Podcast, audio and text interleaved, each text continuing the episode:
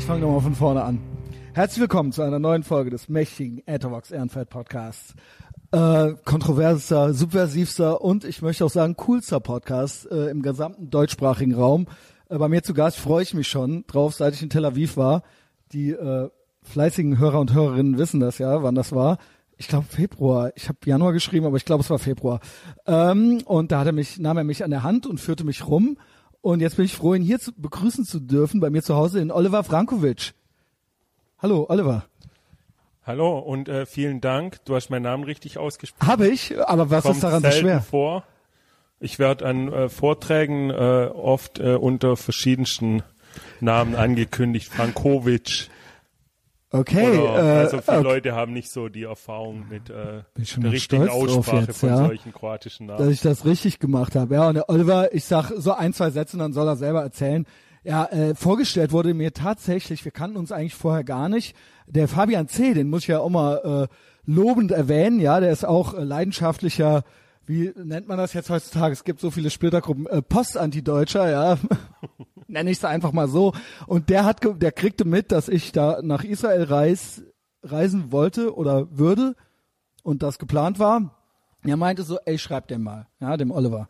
Und dann habe ich das gemacht und dann hat der Oliver gefragt, ja, wer bist du, was äh, geht ab? Und äh, dann haben wir uns getroffen und er hat sich wirklich viel Zeit für mich genommen. Der arbeitet nämlich auch viel und dann hat er mir, äh, ich konnte mir gar nicht alles merken. Also was Expertise angeht, weil also von den Leuten, die ich persönlich kenne, persönlich jetzt, gibt noch ein paar auf der Welt, aber die, die ich persönlich kennenlernen durfte, muss ich sagen, äh, glaube ich, derjenige, der am meisten über Israel weiß. Ja, und ähm, das äh, erzählt er jetzt auch nochmal selber so. Er hat mir da, wir saßen da auch beim Bier dann irgendwann rum und hat er mir die äh, geilsten Sachen erzählt und äh, ich guck mal, ob der mir das jetzt hier nochmal, ob wir das nochmal replizieren können hier, ja. Ähm, du bist ja eh gerade so ein bisschen auf Reise in Deutschland. Erstmal so ein, zwei Sätze vielleicht dazu, wie gefällt's dir so? Ja, ich gefällt dir ja, Deutschland? Ich mache das ja jetzt äh, nicht zum ersten Mal. Ich äh, bin eingeladen zu Abendveranstaltungen und jetzt auch, was mir sehr wichtig ist, vermehrt an Schulen, wo ich äh, vor Schülern spreche und mit dem Anliegen, Gerüchte und ähm, falsche Meinungen, die zu Israel bestehen und äh, in den Köpfen der Schüler drin sind, mit der Realität zu konfrontieren. Meiner Meinung nach ist das ein sehr wirkungsvoller Ansatz. Junge Menschen sind bereit, Ansichten, die sie haben, zu hinterfragen. Bei älteren Menschen ist es schwierig, die müssen dann ihre ganze Weltsicht in Frage stellen. Bei Schülern habe ich sehr gute Erfahrungen gemacht, Dinge, die sie mitbekommen haben, aufgeschnappt haben, von zu Hause, von Freunden, Auch Medien. auch Medien, also natürlich Sicher, wenn ich jetzt gucke, jetzt was gerade wieder so alles, ja, also da bin ich, äh, Nicht nur deutsche Medien auch, also wenn die äh, Schüler einen Migrationshintergrund haben und dann zu Hause eben diese, diese Sender mit empfangen aus dem Nahen Osten, diese äh, krasse anti-israelische Propaganda, die da vertreten wird, die oft irgendwie falsche Meinungen ja. zu Israel haben, oft irgendwelche Gerüchte, die über Israel verbreitet werden. Aber gerade bei denen würde man es ja erwarten. Aber selbst die normalen westlichen Medien, also es muss doch nicht mal nur jetzt äh, äh, irgendwie eine deutsche City, was weiß ich, die Waffen-SZ, wie wir sie jetzt getauft haben, ja, äh, auch in USA, ja, also es ist immer, es wird komisch berichtet, ja, über Israel. Es Und wird ähm, dekontextualisiert. Es wird nicht in Zusammenhang gestellt und wird dadurch falsch. Und das ist genau der Punkt, wo ich ansetze, wo ich hingehe an die Schule, wo ich sage, ich lebe in Israel. Ich kann euch Israel erklären. Zum einen kann ich sagen, wie Israel ist. Und ich kann euch auch sagen, dass es anders ist, als ihr es euch vorstellt, als ihr es gesagt bekommt, dass es ist. Und ich kann euch auch ein Verständnis von Israel vermitteln, indem ich euch erkläre, wie Israel entstanden ist und warum es entstanden ist, warum die Erfahrung des Holocaust bei sowas immer mit bedacht werden muss. ja. Und der Aufbau von meinen Vorträgen in Schulen ist tatsächlich so, dass ich zunächst von meiner Arbeit im Pflegeheim erzähle, von den alten Menschen erzählen, mit denen ich in, arbeite. Wo ist, in Tel Aviv. Ne? in Ramat Gan. Ja. Okay. Ich arbeite mit Menschen. Ich arbeite in einem Heim, das äh, gegründet wurde von der Vereinigung der Israelis mitteleuropäischer Herkunft. Das ist ein Verband, der sich gegründet hat. Sind das die- Ashkenazi? das sind, ist das dasselbe? Es, es wurde gegründet für deutsche Juden, Deutsche. Weil Genau. mitteleuropäisch deutsche, ja, deutsche okay. und nee, deutsche und äh, kulturdeutsche Juden, also Okay. Menschen, deren äh, Muttersprache Deutsch ist, Menschen, die aus Deutschland, Mhm. Österreich und der Tschechoslowakei nach Palästina ausgewandert sind. Dieser Beda Verband wurde natürlich sehr bedeutend. Nach der Machtergreifung der Nazis sind viele Leute, viele deutsche Juden nach Palästina ausgewandert. Dieser Verband hat sich darum gekümmert. Palästina muss man erklären, das hieß damals so. Genau, das, Ne, wir war, reden das, nicht, war, wir reden nicht von, das war zu dieser Ja. Zeit das. Äh, weil viele, das wissen viele schon nicht. okay. Ne, Oliver, du musst ja ganz, äh, also ich weiß ein paar Sachen, nicht so viel wie du, aber ein paar weiß ich. Aber hier hören bestimmt auch ein paar Leute zu, die eigentlich, die musst du wie die Schüler anpacken fast, ja. Also ohne jetzt arrogant wirken zu wollen, aber das ist, äh, das Palästina ist ja schon, da stellt man sich ja jetzt was anderes drunter vor, Dort, wo der, so dort wo der Staat Israel heute ist und auch wo die palästinensischen Gebiete sind, das war bis zum Ersten Weltkrieg Teil vom Osmanischen Reich, eine Provinz vom Osmanischen Reich. Im Ersten Weltkrieg wurde die Türkei besiegt, danach wurde es zum UN-Mandatsgebiet unter britischer Verwaltung. Mhm. Das heißt, es war ein Mandatsgebiet mit dem Namen Palästina, das verwaltet wurde Genau. von den Briten. es gab keinen palästinensischen Staat. Es gab ja? keinen palästinensischen Weil Staat. wenn man Palästina sagt, dann denkt man das, ach so, das war da Palästina und äh, kam dann da an. Nee, nee, das war das Mandatsgebiet. von den, von Genau. den Briten verwaltetes Richtig. Mandatsgebiet. Das ist ganz grundlegend wichtig. Dort ja. gab es eine jüdische Gemeinde, Die gab es schon, genau. die war dominiert vor allem von Juden, die ab 1904 eingewandert sind. Das war die sogenannte zweite Einwanderungswelle. Das waren Juden aus Ja. Osteuropa, die mit die äh, Sozialisten waren, Also sozialistische Zionisten. Jahre vor dem Z Dritten Reich. Ja, genau, also die, eindeutig. ja. die Zionisten, das heißt, die ähm, waren bestrebt, eine jüdische Heimstätte zu schaffen. Aus der Erfahrung des Antisemitismus in Europa, vor allem im Zarenreich, aber auch in Westeuropa. Ja, auch das ganze Mittelalter durch gab es das ja auch hier. Also, Genau, ne, das ist ja keine Erfindung des letzten Jahrhunderts, ohne das relativieren zu wollen. Aber das war keine neue Erfindung, ja. Also die Progrome gab es durch die Jahrhunderte, ne? Die konkreten äh, ideologischen Grundlagen wurden geschaffen von zum einen Moses Hess, der 1860 das Buch Rom und Jerusalem geschrieben hat und dort schon plädiert hat für ein sozialistisches jüdisches Heimstätte. Und Der dann Kibbutz, oder? Oder ist er verwechsel ich da jetzt was? nee, das äh, das äh, ich ich komme da Okay, noch okay, drauf. Entschuldigung. Dann äh, Leo Pinsker, ein Ukrainer, ukrainischer Jude, der die Pogrome 1881 miterlebt hat in Odessa, der 1882 deswegen das Buch geschrieben hat, Auto Emanzipation und eben auch für die Selbstbestimmung der Juden plädiert hat. Daraufhin haben sich äh, Zirkel gebildet, zionistische Zirkel, und es kam zur ersten Welle der Auswanderung von Juden aus Osteuropa nach Palästina. Damals war es noch äh, Provinz vom Osmanischen Reich. Darf ich kurz was äh, fragen oder beziehungsweise was ergänzen? Auch für äh, die Menschen da draußen, die nicht so viel wissen, das hört sich jetzt so an, als ob es auch davor nie Juden dort gegeben hätte. Nee, es gab immer Juden dort. In der, in, in diesem Landstrich haben immer schon Juden gelebt. Was ja? auch der Grund war, dass eben diese genau. Zionisten sich also genau es fing auch nicht 1904 an, nur da gab es diese Welle, ne? Aber Es fängt nicht 1904 an und es fängt nicht mit der ersten Einwanderungswelle. genau, da haben früher auch schon 18 Juden gelebt. Also 1886 und man hat sich eben genau deswegen Palästina ausgesucht, weil es eben die biblische Heimat der Juden ist.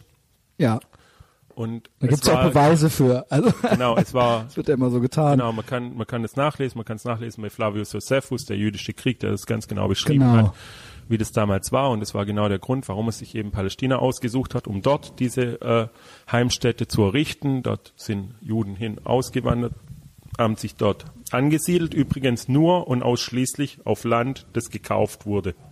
Es gab Genau. keine, und das ist jetzt auch, wenn wir so Mythen zerstören, auch wieder so ein Mythos der, der illegalen Landnahme. Ja. Es war alles gekauftes Land, auf dem sie sich Ich weiß noch, wir sind auf, haben. wir zwei waren da, wo das gegründet, wo in Tel Aviv, wo die, ähm, wo, wie, wie nennt sich das? Dieses Gründerdenkmal, da gibt's so Ah, eins, das, ne? das, okay, das, das, das kommt ein bisschen später. Da Weil, aber da meintest du, ich weiß noch, wie wir da standen und ähm, da hast du mir erzählt, ey, du kannst es ja gar nicht glauben, das war eigentlich voll die äh, äh, irre Idee eigentlich damals. Die haben sich hier so ein Stück Sand gekauft. Ja, und dann so, okay, wir machen das jetzt hier. So, das konnte man sich ja gar nicht. Also da, da wurde, das wurde teilweise auch beäugt und gesagt, so, ja, so lass die mal da äh, irgendwas versuchen, so, ne? Es war, ja, es war nicht ohne Grund ähm, eine sehr heruntergekommene äh, Provinz, äh, sehr dünn besiedelt. Es war damals vor allem Wüste und Sumpfland, wobei im Genau. Sumpf du das riesige Problem von auch Malaria hattest. Und dann war eine ganz äh, zentrale Figur natürlich Theodor Herzl, der den Antisemitismus in Frankreich mitbekommen genau. hat und dann auch äh, das äh, formuliert hat, dass es keine Zukunft gibt für die Juden in Europa, dass diese ganze Versuch, sich da zu integrieren in die europäischen Gesellschaften gescheitert ist Ja, schön, dass wir da wieder sind. und dass äh, denn, genau und dass äh, die Juden eine eigene Heimstätte brauchen und das wurde dann wirkungsmächtig mit dem äh, ersten zionistischen Kongress, den er einberufen hat. Und diese Idee von ihm dargelegt in äh, zwei Visionen, die er geschrieben hat, der Judenstaat und auch äh, Altneuland, Judenstaat, eben die Gründung von einer jüdischen Heimstätte, Altneuland, eine Vision, die er ausbereitet hat von einer hebräischen Stadt in diesem zu schaffenden Judenstaat.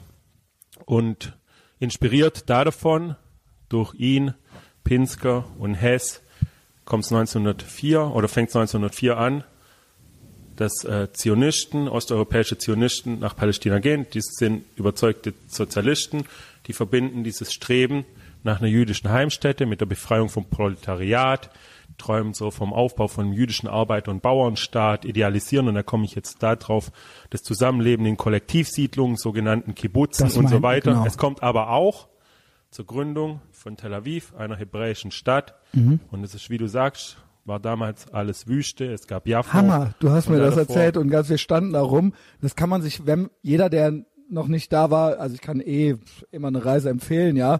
Ich war nur fünf Tage dort, aber ich werde auf jeden Fall zurückkommen. Und das kann man sich heute gar nicht mehr vorstellen, wenn man da steht auf dem, ist das der Rothschild Boulevard? Genau. Ja, Es- genau.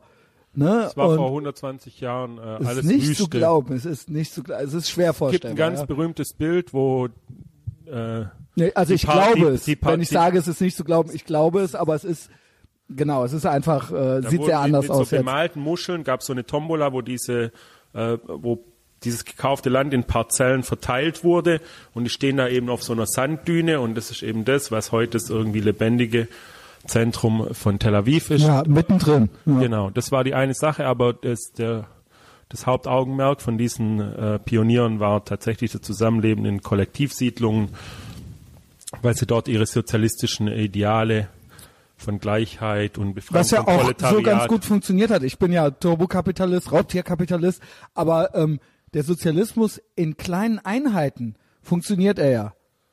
Schwierig wird's ja dann, in, wenn das dann irgendwie so ein ganzer Also man, Staat man, ist man, oder so. Man, man, darf es nicht irgendwie überidealisieren. Es war sehr schwierig. Also die, gerade die ersten Kibbutze, die entstanden sind, die hatten natürlich mit den ganzen schwierigen Voraussetzungen zu kämpfen. Aber es, Sicher. es hat sich trotzdem ähm, entwickelt und Leute haben, also es gibt sogar einen Witz darüber, dass man irgendwie sagt, die Sowjetunion hat dann später irgendwie einen Antrag gestellt bei der äh, UN, die Kibbutze zu verbieten, weil es nicht sein könnte, dass jemand freiwillig bei so einem kommunistischen Und dass das klappt. Projekt Ne? mitmacht. Und das, das war aber so, diese Kollektivsiedlung, das war tatsächlich so angelegt, dass es Mhm. alles allen gehört hat. Also, ich- das gibt's ja bis heute noch. Die haben sich aber inzwischen verändert. Das, äh, diese, diese Ideologie Okay. Liegt dem Ganzen noch zugrunde, aber es ist äh, heute eine andere Erscheinung. Also das war damals tatsächlich so, dass alles, was man hatte, allen gehört hat.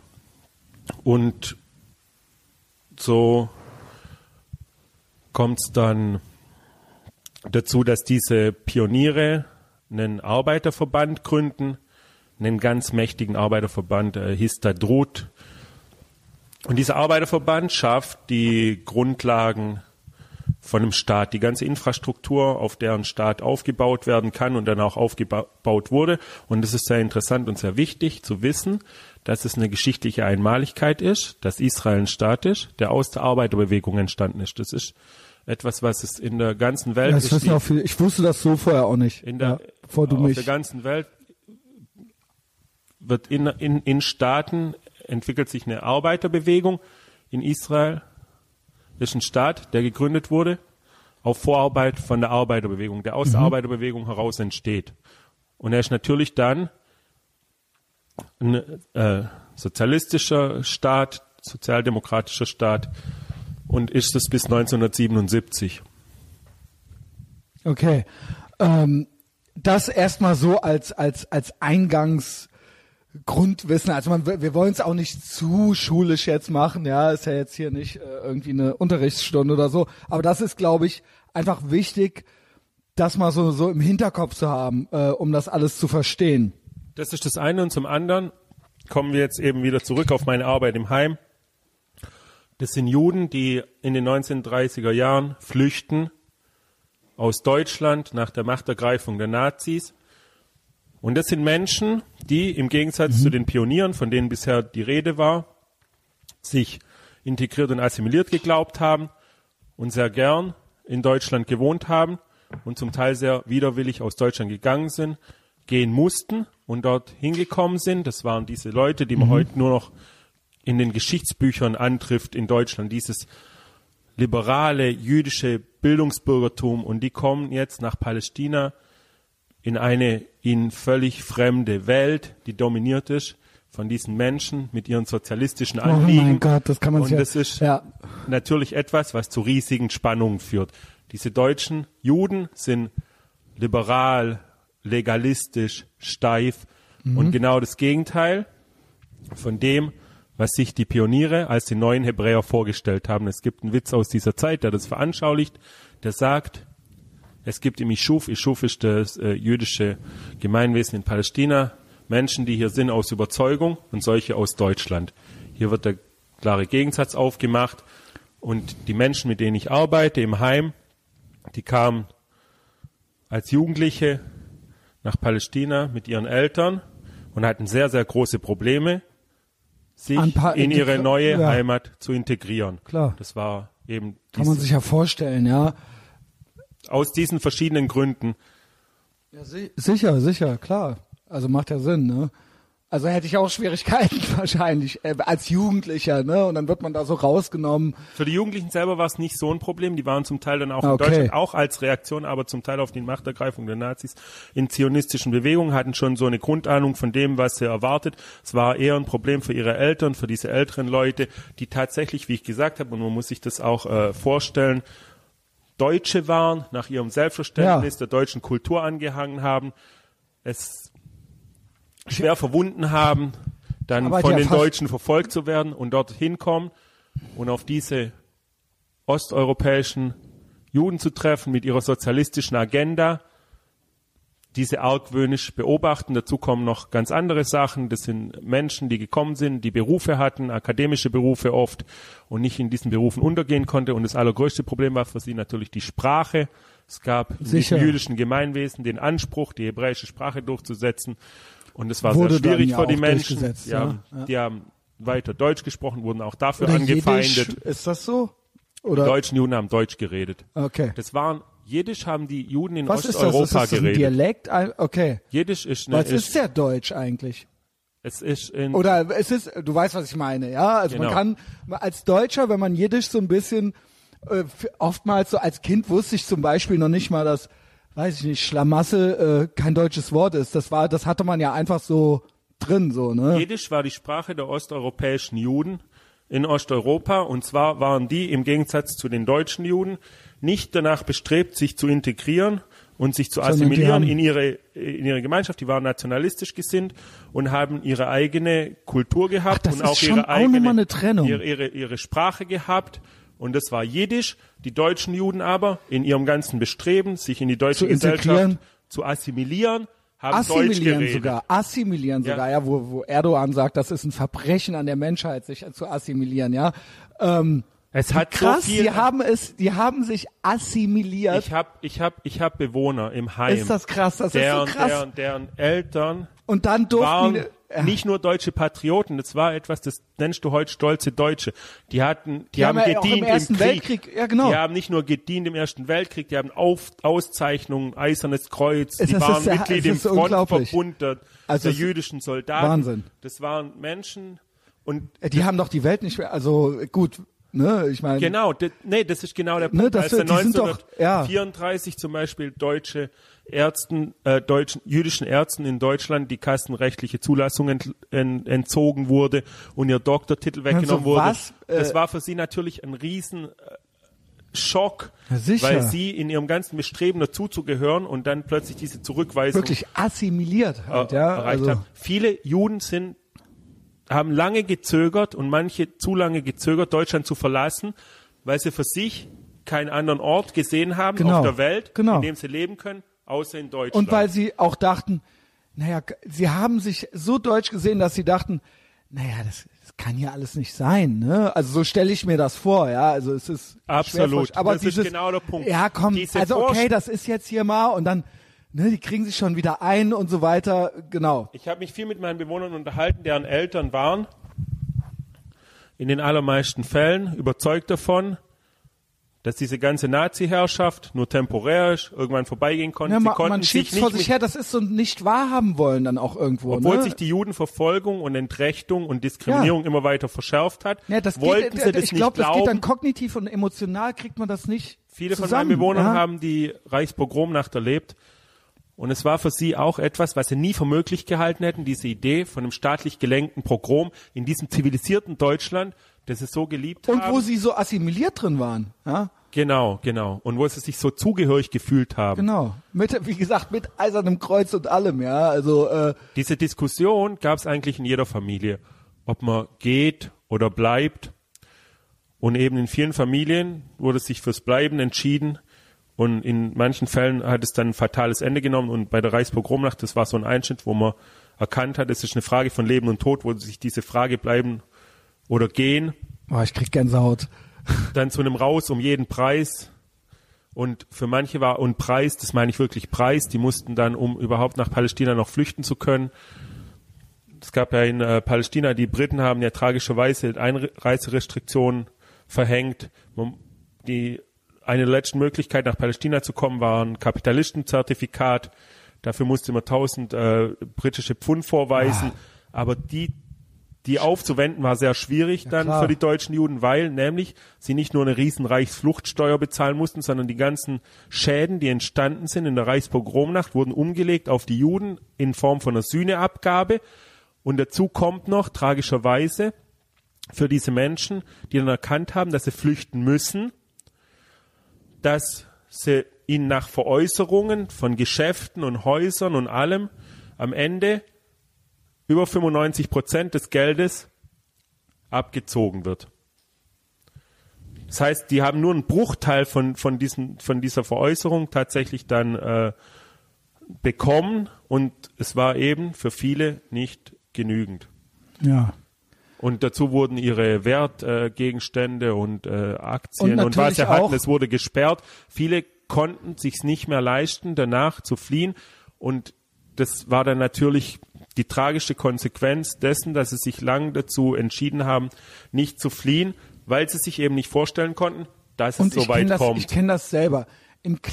Ich kenne das natürlich nicht. Was ich sagen will ist, wie oft ist es einem schon passiert, dass man rückblickend sagt, wie konnte ich nur? Oder warum habe ich nicht? Aber in dem Moment, wo gerade was, wie gesagt, überhaupt nicht zu vergleichen mit dieser krassen Situation, aber ich glaube emotional und auch, das ist menschlich irgendwo, dass man irgendwie äh, versucht, da noch Sinn draus zu machen oder so aufschiebt oder prokrastiniert oder es nicht wahrhaben will oder so, ne? Das ist, und das im Nachhinein denkt, Äh, Wahnsinn. Warum? Das hätten wir äh, raffen müssen in dem Moment. Ja. Aber in dem Moment, in, im Moment selbst hat man nicht die Distanz dazu oder nicht den Abstand oder kann auch das ganze Ausmaß nicht so überblicken vielleicht. Es ja? gab's ja auch noch nie davor, das muss man auch Genau. dazu sagen. Es gab nie so etwas davor wie eine Reichspogromnacht, so einen staatlich gelenkten Pogrom gegen die Genau, Juden, ne, wo der Hass von unten und von oben kommt, wo es, du dich an niemand mehr wenden kannst. Die Polizei macht mit. Es gibt niemand mehr, der dich schützt und du bist Niemand. völlig ausgeliefert. Die Nachbarn verpetzen die, dich, genau. Die, diese ganze, diese ganze Vorstellung hat sich, Und also wie gesagt, man, in man konnte einem Zivili wir reden von einem zivilisierten Land, ja, mitten in Europa, ja, und das ist von den so, Leuten auch noch idealisiert, muss man noch dazu sagen. Oft äh, haben sie hatten irgendwelche, wenn sie Firmen hatten oder einen Beruf hatten oder sowas, sie Genau, haben sich sie hatten ja Verbindungen. und sie wollten das, das, das, es fiel ihnen so schwer, sich davon zu trennen. sicher, ist doch logisch. Die wollten ja. dann, die wollten dann, dass es vorbeigeht und haben geglaubt, dass es vorbeigeht. Genau. Diese ganze Vorstellung von Man dem, ja zu was die auf, Deutschen, ja. zu dem die Deutschen fähig sind. Das war unvorstellbar für Also die Leute. Auschwitz wussten die ja auch nicht in diesem Moment, ja. Das, das, sowas, sowas, das, das, Genau, das, das, stellt war ja, man sich ja nicht vor, ja. Also nur, nur die Reichspogromnacht zunächst mal war für die Leute, dass so etwas passiert, unvorstellbar und dann ist passiert und dann plötzlich wusstest du, du musst raus und hast zum Teil aber nicht mehr geschafft. Und es ist sehr tragisch gewesen. Für viele Leute hat es bedeutet, dass sie dann später im Holocaust umgekommen sind. Die Menschen bei mir im Heim, natürlich sind Leute, die es noch geschafft haben, denen aus ja. Deutschland herauszukommen, aber auch die haben Familie verloren. Viele von meinen Bewohnerinnen und Bewohnern waren die einzigsten von ihrer Familie, die es geschafft haben, noch aus Deutschland rauszukommen. Also es gab dann so Rettungsaktionen wie die Kindertransporte, wo dann Kinder noch äh, nach England Ah, gekommen sind, ihre Familien zurückgelassen haben, die dann später umgekommen sind. Oder auch die Jugendalia, wo es war so ein Programm, wo Kinder eben äh, dann einen kurzen Vorbereitungskurs hatten, nach Palästina dann dadurch ein Zertifikat bekommen haben, dort ausgebildet wurden, um in Kibbutzen unterzukommen. Auch hier waren es dann äh, Jugendliche, die alleine gegangen sind. Auch das habe ich, manche sind mit Familien gegangen. Manche sind auch alleine gegangen, aber auch die mit Familien gegangen sind, haben ganz viele Familienangehörige, die nicht mitgegangen sind und dann umgekommen sind. Also alleine vor dem Hintergrund, da springen wir bestimmt noch öfter mal hin, alleine vor dem Hintergrund finde ich teilweise, allein das, was du gerade erzählt hast, ich hoffe, hier hören noch viele Leute zu, die so Sachen sagen wie, naja, aber man muss auch beide Seiten verstehen und so weiter. Wenn ihr das gehört habt, wie, wie könnt, ne, also äh, erinnert euch auch mal daran, was bedeutet, ein Deutscher zu sein oder so, ja, oder eine Deutsche. Das kann ich noch, ich kann es noch weiter Ne, ausführen. also das Natürlich ist- dann, dann, es war auch Wen so. lässt sowas kalt, so ja? Und da haben wir, wir, wer, wer diese, dieses, äh, wenn ich diese Israel-Kritik höre, ja, da flammt es in mir auf, weil, ähm, äh, ne, denkt man ein bisschen drüber nach, so, warum das alles so ist und warum es das alles gibt und wie das alles überhaupt passiert ist, ja. Ich möchte es und, noch ein bisschen weiter verdeutlichen. Gerne, gerne, Oliver. im Heim, es wurde gegründet eben von dieser Vereinigung der Israelis mitteleuropäischer Herkunft, bisschen sperriger Name. Aufgrund von demografischer Entwicklung gibt es heute nicht mehr so viele von diesen Menschen, dass Natürlich, wir alle ja. Heimplätze voll bekommen. Das heißt, das Heim hat sich geöffnet anderen Einwanderergruppen gegenüber und davon sind sehr viele osteuropäische Juden, die den Holocaust mitgemacht haben. Menschen, die es nicht geschafft haben, zu fliehen nach Einmarsch der Deutschen in ihre Länder, viele aus Polen und auch hier Menschen aus äh, Krakau oder Lodz oder Warschau, deren Eltern sich nicht vorstellen konnten, wie weit die Barbarei der Deutschen gehen würde. Es waren, kamen die Deutschen, die wurden ghettoisiert, immer weiter entrechtet. Trotzdem hatten sie immer irgendwie die Vorstellung, dass es vorübergeht. Die Vorstellung Und von einem sagen, systematischen im- Massenmord war ihnen fremd. Sicher. Man muss ja auch dazu sagen, auch dort, auch im Osten, war es ja nicht neu, dass Antisemitismus nichts, was man nicht auch schon irgendwie kannte, so, ja. Aber dort war es dort war es den Leuten unvorstellbar, dass ausgerechnet die Deutschen Genau, genau, so genau. etwas machen. Man Ja, richtig. irgendwie die Deutschen eine Vorstellung von dieser großen Kulturnation, die diese ganzen Goethe, großen ja. Schriftsteller und Komponisten und Philosophen hervorgebracht hat. Diese ganze Vorstellung, dass diese Deutschen irgendwie sich Ah. zu gnadenlosen Mördern entwickeln ja, würden, die alle Juden vernichten wollen, Alles. war unvorstellbar. Ja. Wer es begriffen hat, war junge Zionisten. Die Ghettos, Menschen, die ich kenne, erzählen, dass irgendwann die Nachrichten vom systematischen Mord die Ghettos erreicht haben. Und viele alte, ältere Menschen haben es trotzdem nicht geglaubt, weil sie es nicht glauben konnten, weil sie es nicht glauben wollten. Die Jung Jüngeren haben es geglaubt und ich habe auch viele Bewohnerinnen und Bewohner von mir waren tatsächlich im Widerstand. Es ist etwas, was in Deutschland viel mehr thematisiert werden musste. Die Juden haben sich nicht abschlachten lassen, die haben sich nicht wie Lämmer zur Schlachtbank führen lassen, sie haben sich in vieler verschiedener Art Weil und das Weise wird auch immer so gesagt, ja, warum haben die sich denn nicht gewehrt. gewehrt, ne? Sie haben sich gewehrt, sie haben sich in vieler Weise gewehrt, sie haben sich Anordnungen von Deutschen widersetzt. In den Ghettos wurden Untergrundschulen gegründet und Suppenküchen, lauter Sachen, die die Deutschen eigentlich verboten haben, die trotzdem gemacht wurden. Und es Ja. gab auch bewaffneten Widerstand und ich habe, und das ist der großartigste Mensch, den ich je in meinem Leben getroffen habe, Oh wow, ein was für ein Bewohner Kompliment. von mir war Mitbegründer und Mitglied von der allerersten Widerstandsgruppe, die sich mit Gewalt und Waffengewalt gegen die deutschen Besatzer gestellt hat, aus Ah, Krakau. cool. Der hat mit anderen jungen Zionisten zusammen sich gesagt, uns haben die Berichte von den systematischen Ermordungen der Juden erreicht. Wir können uns jetzt abschlachten lassen, ohne den Finger zu krümmen, oder? Ja, wir wehren uns. Wir wehren uns überhaupt nicht mit der Vorstellung, dass dieser Widerstand erfolgreich sein wird. Den Leuten war klar, Nein, dass aber- sie sterben werden. Ja, so das war ihnen so. klar, dass ihr Schicksal, ihr eigenes Schicksal besiegelt ist. Aber sie wollten für die jüdische Ehre mit der Waffe in der Hand sterben. Sie wollten nicht sterben, ohne sich gewehrt Na, zu haben. doch, äh, irgendwo macht's ja Sinn, wenn man wirklich mental an diesem Punkt ist, dass man weiß, ich werde sterben. Das ist ja oft, warum sich Menschen nicht werden, wehren, weil sie oft denken, naja, irgendwie, es wird schon noch irgendwas anderes passieren vielleicht, ja. Aber wenn man das weiß, so, dann ähm, kann man ja schon noch irgendwas versuchen, ja. Also macht dann Sinn, kann man, macht Sinn, ja. würde ich nicht sagen. Ich meine, stell dir mal die Relation vor. Du hast auf der einen Seite die mächtigste Armee, die du dir vorstellen kannst. Die hat ganz Europa erobert. Niemand konnte sich ihren Weg stellen. Auf der anderen Seite bist du ohne jegliche militärische Erfahrung, ohne irgendeine Waffe. Aber du Trotzdem- weißt, du wirst sterben. Du, du weißt, du wirst sterben, aber trotzdem, das sind, das, das ist, das ist diese Armee, die da steht. Natürlich braucht es trotzdem noch viel äh, Mut, Richtig. sich, ja. sich dann tatsächlich Das wollte ich auf keinen Fall schmälern, weil, aber äh, in diesen Moment muss man ja erstmal kommen, so, ne? Und das ist eine Wahnsinnsleistung, weil das haben, glaube ich, viele einfach äh, emotional nicht hingekriegt. Zu sagen so, okay, jetzt, äh, wir machen das jetzt so, wir, wir, wir wären, äh, nee, du meintest ja, sie haben sich viele gewehrt, aber so die, Sie haben sich auf verschiedenste Arten Ja. und Weisen gewehrt, aber sie haben sich eben, und das erzähle ich, äh, das ist das, worauf ich jetzt raus will, sie haben sich auch mit äh, Gewalt zum Teil gewehrt. Dieser Mitbewohner, den ich habe, der war dabei beim allerersten Überfall auf deutsche Besatzungstruppen. Das war zwei Tage vor Weihnachten 1942 mit äh, selbstgebauten Molotow-Cocktails, das noch ein Physiklehrer von ihnen ihnen beigebracht hat, wie man die baut, haben geil. die in der Krakau, Hauptstadt vom Generalgouvernement damals sind hingegangen zu Treffpunkten von Gestapo und SS-Offizieren Geil. und haben Leute umgebracht.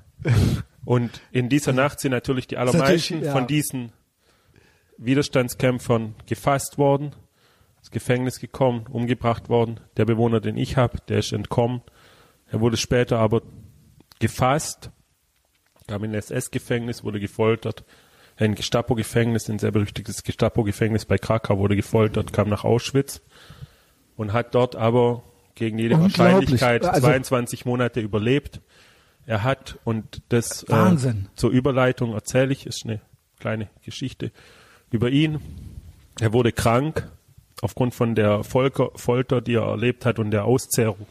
Und dann wurde er natürlich in äh, Auschwitz gleich zur Zwangsarbeit geschickt und er kam in Krankenbau, dort durfte man maximal 14 Tage sein. Dann wurde in die Gaskammer.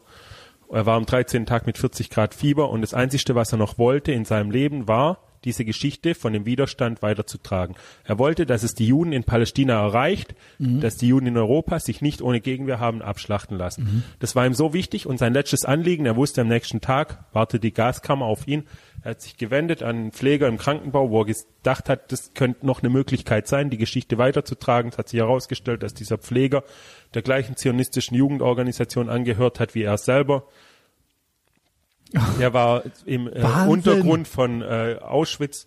Er hat nach Rücksprache mit seinen Vorgesetzten äh, Juda, so heißt er, neu ausgewiesen im Krankenhaus als Neuzugang.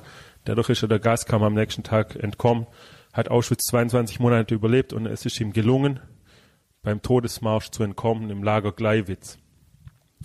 Und die ganze, ah, die, die ganze Geschichte, ja, also.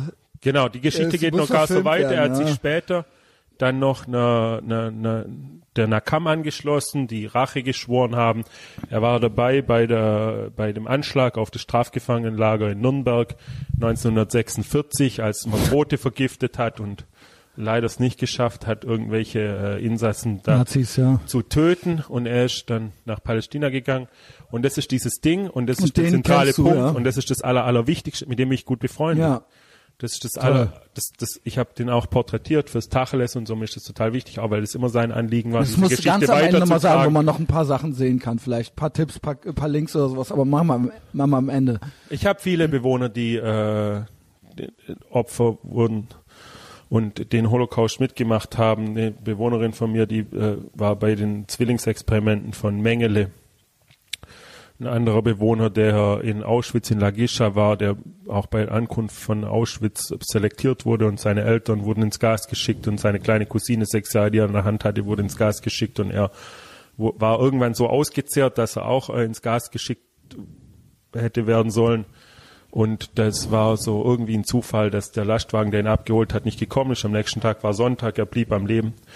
All diese Geschichten habe ich mitbekommen. Leute, die es geschafft haben, der Deportation nach Auschwitz zu entgehen, durch äh, List, jede einzelne Geschichte für sich äh, unglaublich. All diese Menschen sind irgendwann nach dem Zweiten Weltkrieg, sind dem äh, Leichenfeld Europa entflohen. Ich habe auch einen Bewohner, der Kommandant war bei der Brigade. Das war so eine organisierte Ausschleuse Organisation, weil die Briten wollten nicht, dass die Juden ins Mandatsgebiet Palästina kommen.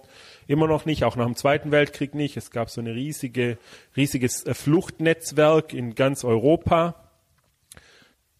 Die Menschen aus Osteuropa Opfer mhm. geworden sind von Holocaust und die äh, Konzentrations- und Vernichtungslager überlebt haben, sind mit dieser Brigade nach Palästina gekommen. Und jetzt komme ich zu dem Punkt, der mir total wichtig ist und weshalb ich auch an Schulen gehe, nie wieder. Nie wieder ist in Deutschland verschiedenstartig konnotiert. Jeder interpretiert es irgendwie auf seine Weise und spannt es in seine Agenda ein. Leute, die sagen nie wieder, bedeutet nie wieder Krieg. In Israel ist es nicht so. In Israel ist dieses nie wieder ganz klar ein nie wieder wehrlos sein. Alles, was die Leute durchgemacht haben, war ein ausgeliefert sein. Diese Widerstandskämpfer hatten keine Chance, ihre Gegner, die Deutschen, zu besiegen und haben trotzdem zur Waffe gegriffen. Und jetzt sind sie in Palästina in diesem Gemeinwesen, streben nach diesem Staat, der ihnen auch irgendwann von der UN letztlich zuerkannt wird. Der 48, 47 ne? Teilungsplan 48 wird der Staat auf Grundlage von diesem Teilungsplan ausgerufen.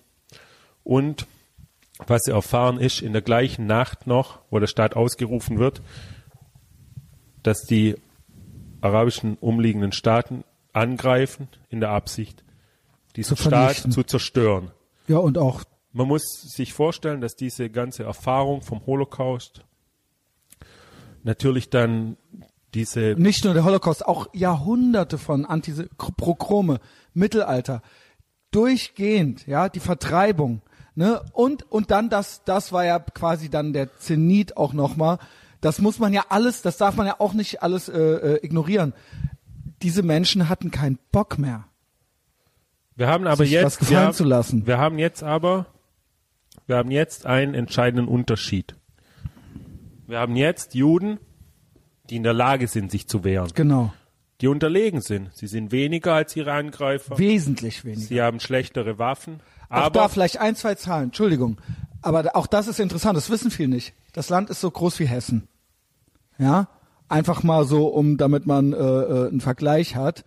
Und sie sind umgeben von riesen, also ich weiß gar nicht, allein Iran hat äh, wie viele Einwohner, weißt du das? Ich glaube im dreistelligen Bereich, ne? Ja, also, also wir Millionen. reden ja immer noch, wir reden ja immer noch von 48 und es waren reguläre Armeen, Ja. die einfallen Genau, auf den 48. gerade, gerade erst gegründeten Staat, dessen Armee sich erst während dem Krieg überhaupt konstituiert. Genau. Ich, das macht, äh, ich, ich erzähle es an, an, an Also damals war es noch kleiner. Ich erzähle das jetzt, was da passiert ist, anhand Ja. von einer Anekdote, Gut. die beispielhaft ist. Es gibt äh, einen Kibbutz in Israel, der heißt Yad Mordechai. Benannt nach Mordechai Anilewitz, dem Anführer vom Aufstand im Ghetto Warschau. Mordechai Anilewitz war Mitglied vom Shomer HaZair, eine zionistisch-sozialistische Jugendbewegung. Mitglieder vom Shomer HaZair, die es noch als Letzte geschafft haben, aus Europa zu fliehen, haben diesen Kibbutz gegründet. Und dieser Kibbutz hat dann später Überlebende vom Holocaust aufgenommen. Und dieser Kibbutz liegt ein paar Kilometer nördlich vom Gazastreifen. Die ägyptische Armee rückt 1948 auf Tel Aviv vor. Und sie muss über diesen Kibbutz, Yad Mordechai. Und da sitzen diese Menschen und sie treten die daherkommen, aus, aus diesem, die das äh, in ihrer Vergangenheit Genau, haben genau, quasi, genau, ja. genau. Die, die diese Erfahrung gemacht haben, das ausgeliefert sein. Und diese Menschen stellen sich gegen die Armee mit ein paar Gewehren, mit Molotow-Cocktails und halten die ägyptische Armee auf. Kämpfen bis zum letzten, bis zum letzten, bis zum Bis letzten zum letzten, Schuss. ja. Die haben schon keine Munition mehr und dann setzen sie sich noch zusammen und diskutieren noch drüber, ob sie sich zurückziehen. Diese Geschichte kann man nicht verstehen, wenn man nicht versteht, was davor Was passiert vor, ist Genau. diese paar Tage, in denen die ägyptische Armee aufgehalten wurde von diesen Kibbutzniks, hat den Juden die Zeit gegeben, die Flugzeuge zu besorgen, die sie besorgt haben aus der, aus der Tschechoslowakei, um die ägyptische Armee zurückzuschlagen. Die ägyptische Armee ist nicht bis Tel Aviv gekommen. Und es gibt noch andere Schlachten, die ganz ähnlich aufzeigen, dass die Juden dieses nie wieder eben so interpretiert haben und Ich- verstehen, nicht nur interpretiert haben, sondern dass es für die diese einzige Bedeutung hat, nie wieder wehrlos zu sein und sie sich gewehrt haben. Und dieses ganze Prinzip ist dann weiter in der israelischen Geschichte drin. Genau, und das sehen wir bis heute. 1967 machen die umliegenden 67. arabischen Staaten den nächsten Versuch. Sechstagekrieg. Genau, die äh, Stadt Israel zu Und sie zerstören. wollten sie, ins, sie, sie wollten die Juden ins Meer treiben quasi, ja. Es gibt ein, ganz explizite Aussagen von Ägyptern und auch von äh, Auch vernicht, absoluter Vernichtungswille, ja. genau von von von äh, den Führern dieser 1964 gegründeten palästinensischen Befreiungsorganisationen, die sagen, ähm, die Juden, die diesen Krieg überleben werden, für die stehen Schiffe bereit zur Deportation, viele werden nicht überleben. Genau. Man konnte mitbekommen in dieser Zeit, wie in den äh, Straßen von Kairo der Mob to tobt, Tod den Juden skandiert wird. Ja. Man hat diese Erfahrung und man weiß, dass diejenigen, die sagen, wir wollen die Juden vernichten, es auch so meinen und Ja. es machen, wenn sie die Möglichkeit Und so ist es haben. bis heute. Und So das, wäre darf man, das darf man nie vergessen. Das darf man nicht vergessen. Und die, und die Israelis kommen ihrer Vernichtung zuvor, schlagen die Ägypter, Müssen sie ja. Müssen sie ja. Ja. schlagen die mit den Ägyptern verbündeten Syrer, schlagen die äh, arabische Legion, die jordanische Armee, die sich eingeschaltet hat, obwohl die Israelis gesagt haben zu den Jordaniern, haltet euch raus, haben sie nicht gemacht, haben sich eingeschalten. Und das Produkt von diesem den Juden aufgezwungenen Krieg, den sie nicht wollten, der in Vernichtungs antisemitischer Absicht gegen die äh, Juden geführt werden sollte.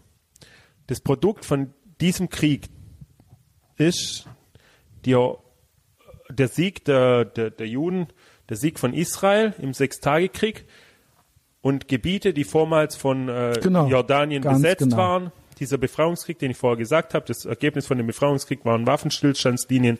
Und ich glaube, wir reden von der Genfer Konvention oder sowas. Äh, wenn jemand einen angegriffen hat, also es ist, also dieser, ne, du, ich glaube, du willst auf den Siedlungsbau raus, ne? Nee, Oder nee zunächst die- nicht. Zunächst okay. geht's nur darum zu verstehen, was das für Gebiete sind. Wir haben uns ganz am Anfang darüber unterhalten, dass es keinen Staat Palästina gibt. Es gab diesen Befreiungskrieg, diesen Krieg, den ich vorher erwähnt habe. 48 greifen arabische Armeen an, um Israel zu vernichten. Der Ausgang von dem Krieg ist eine Waffenstillstand. In den israelisch kontrollierten Gebieten wird das ab fortan der israelische Staat. Es gibt Gebiete, die von Jordanien besetzt sind. Das ist das heutige Westjordanland und Teile von Jerusalem in, einschließlich der Altstadt sind bis ab 49 jordanisch besetzt. Der Gazastreifen ist ägyptisch besetzt 1967 im Zuge von diesem den Juden in Vernichtung antisemitischer Absicht aufgezwungenen Krieg können die Israelis diese Gebiete Genau. in ihre Ja. Kontrolle bringen. Und- Seitdem gelten diese Gebiete als von Israel besetzte Gebiete. Man muss wissen, dass diese Gebiete davor eben jordanisch und ägyptisch besetzt waren. Genau. Und dass die Israelis mit diesem Krieg ihrer Vernichtung zuvorgekommen sind und schon 1973 über, überrennen ägyptische Truppen israelische Stellungen, um Israel zu vernichten. Wieder. Der nächste Krieg. Yom Kippur-Krieg. Ja. Und es ist ein Prinzip, das sich fortsetzt. Und auch heute noch sind Heute, ja. viele Nachbarn Also von im Israel. wahrsten Sinne des Wortes heute. Genau, Ja. nicht, nicht der ägyptische Staat und nicht der Nee, nee, jordanische aber- Staat, mit denen heute Israel so eine Art kalten Frieden hat, aber Israel ist heute, hat eine Armee und zum Glück eine Armee, die den Armeen der na- benachbarten Staaten weit überlegen ist. Ja.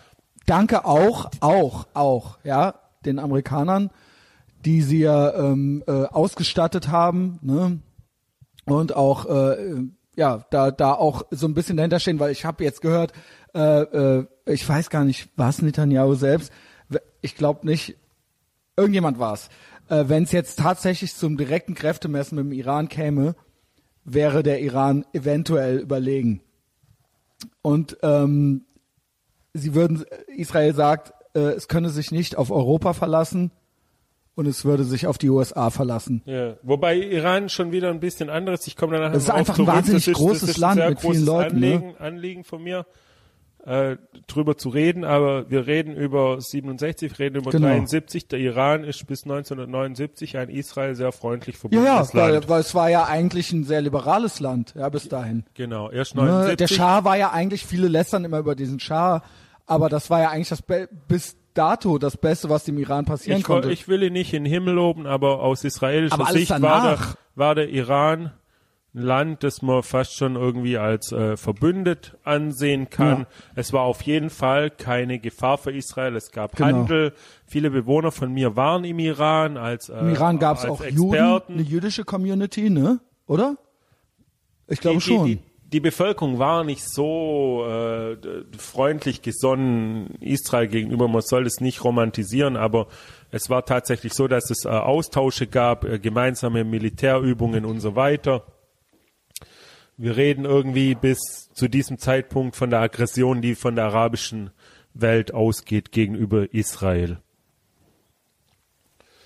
Und wir haben heute, also wir springen jetzt irgendwie, nachdem ich jetzt den äh, Befreiungskrieg und den Sechstagekrieg und den Yom Kippur-Krieg als drei Beispiele angeführt habe, versuche der arabischen Welt Israel zu Ja, zerstören. einfach auch mal, auch das wissen viele ganz normale deutsche Heinis oder so, wissen das nicht. Wissen das gar nicht.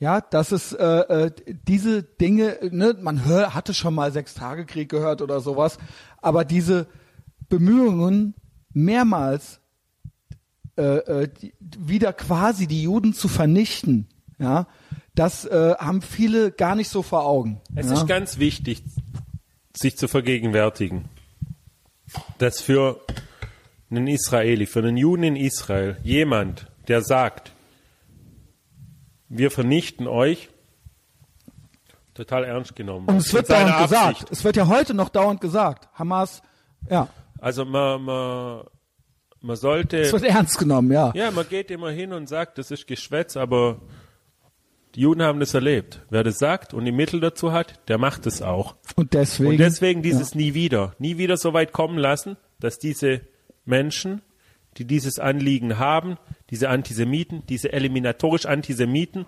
tatsächlich den Vernichtungswillen, den sie bekunden, auch in die Vernichtung überführen werden, wenn sie die Mittel dazu haben. Ja. Und da geht die israelische Armee dann Und hin, wie beim ja. Und das würden sie auch. Würden ja. sie auch, ja. Der, der erste Krieg, den Israel verliert, wird der letzte sein. Das ist die Genau. Überzeugung der Juden in Israel. Sie können sich nicht leisten. Sie können sich Krieg gefallen lassen und sie können auch nicht warten, bis Da jemand eine nicht Atombombe hat. da kann man nicht rumexperimentieren und so weiter. Wir haben heute, also dann springen wir in heute immer noch die Situation. Die arabischen Staaten, die umliegenden, sind keine existenzielle Gefahr mehr für Israel. Die Palästinenser sind keine existenzielle Gefahr mehr für Israel. Die nerven gewaltig.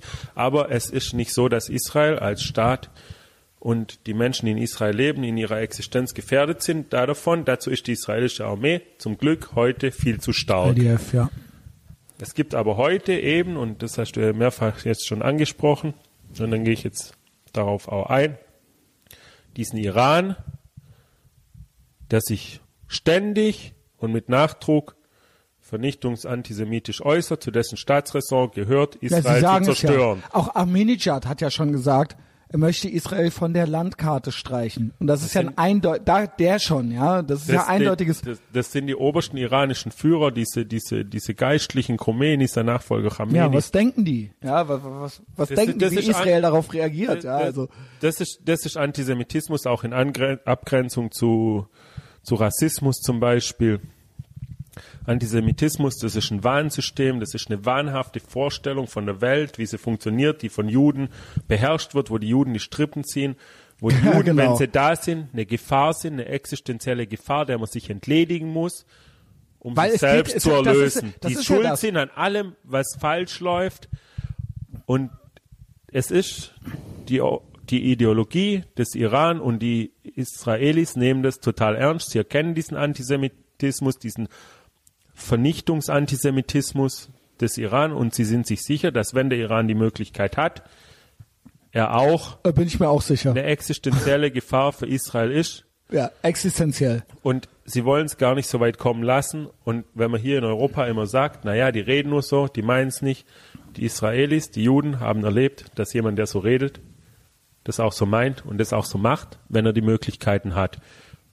Deswegen sind, und Ja, das wie- ist ja. eins der Themen in Israel, Also, der wenn wenigen es nicht Themen, wo so meinen, wie dumm kann man sein, ja? Also äh, und unter uns, die meinen es so. Sie meinen es so. Ja, das ist Das nicht. ist dieses antisemitische Weltbild, dass man wirklich glaubt, solange die äh, Juden existieren, Auch das haben wir ja hier, auch das haben wir bei einem Augstein, das haben wir bei einem Totenhöfer. Ja, das gibt's ja selbst hier, dieses, dieses hat aber, Welt, da, hat aber ja, dieses aber- verschwörerische, dieses, ne, ich habe jetzt der Freitag hatte jetzt ein, heute zufällig am Freitag natürlich, ne, ist nicht kein Zufall, weil heißt ja der Freitag, dieses äh, da ist Trump und im Hintergrund ist Netanyahu äh, dahinter hinter der Tür und äh, und guckt und und grinst diabolisch und das ist das, das ist, da muss man nicht in den Iran gehen für. Ne, Man muss, aber, man muss aber schon in Iran schauen, um zu sehen, wie jemand ganz offen Ja. sagt, ja, hier ist wir es nicht so offen, Israel ist so zerstören. Ja, ja, genau. Aber, aber hier ist aber dieses, dieses, die Juden steuern das alles und die Juden sind eigentlich schuld und die haben auch, jetzt, erst hieß es Trump sei ein Antisemit, jetzt heißt es, eigentlich der Netanyahu steuert ihn, ja. Er ist quasi die Marionette, ja, von, von den, von, von Israel.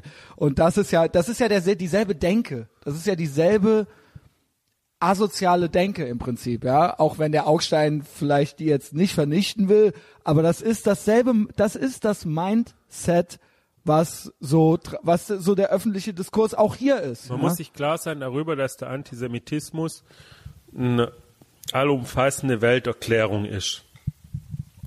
Wenn man einmal glaubt, der Jude ist an allem schuld, dann erkennt man ihn hinter jedem Unheil ja, und hinter allem, was einem an der Welt nicht passt, als Grund. das ist so geil. Und man muss dann, um eine bessere Welt zu haben, diesen Juden vernichten. Genau, und das ist auch die Erklärung für alles, für die alle Misserfolge, die man hat im Leben, für alle Defizite. Man hat immer eine Erklärung und man muss sich selbst nie ändern, weil es ist ja klar, man ist ja machtlos.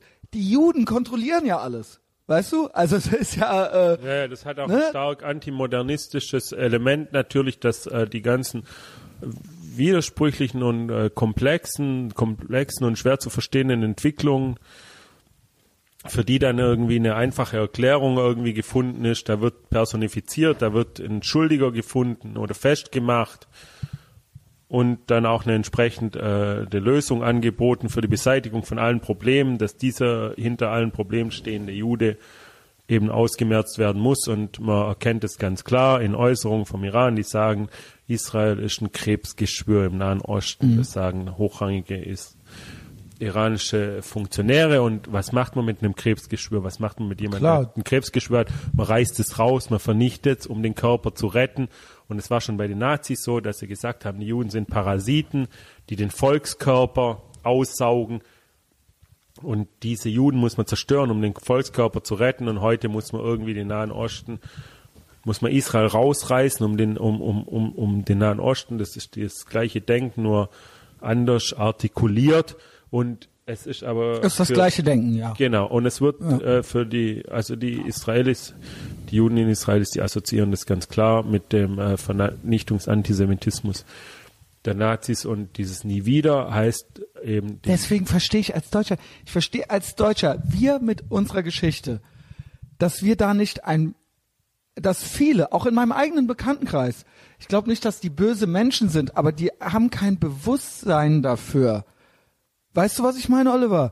Also dieses, versteht ihr nicht, was hier passiert? Versteht ihr nicht auch, dass wir auch irgendwo eine historische Pflicht haben und irgendwo, wir wissen doch, was hier ablief und was äh, passiert ist und wie es kam und all das. Und es gibt jetzt eben eine, das ne, wir wollen immer noch, wir wollen immer noch alle, nicht. wir wollen immer noch alle gegen das Dritte Reich, wir sind immer noch alle gegen Nazis und so weiter und so fort. Genau. Ja, aber die Nazis in dieser Form, in, die mit den Hakenkreuzen und so weiter, die werden hier nie wiederkommen. Die gibt es, gibt ein paar Spinner irgendwo im Westerwald, aber die in dieser Form kommt das nicht nochmal wieder. Aber dieser Vernichtungswille und dieser Antisemitismus, der ist immer noch da.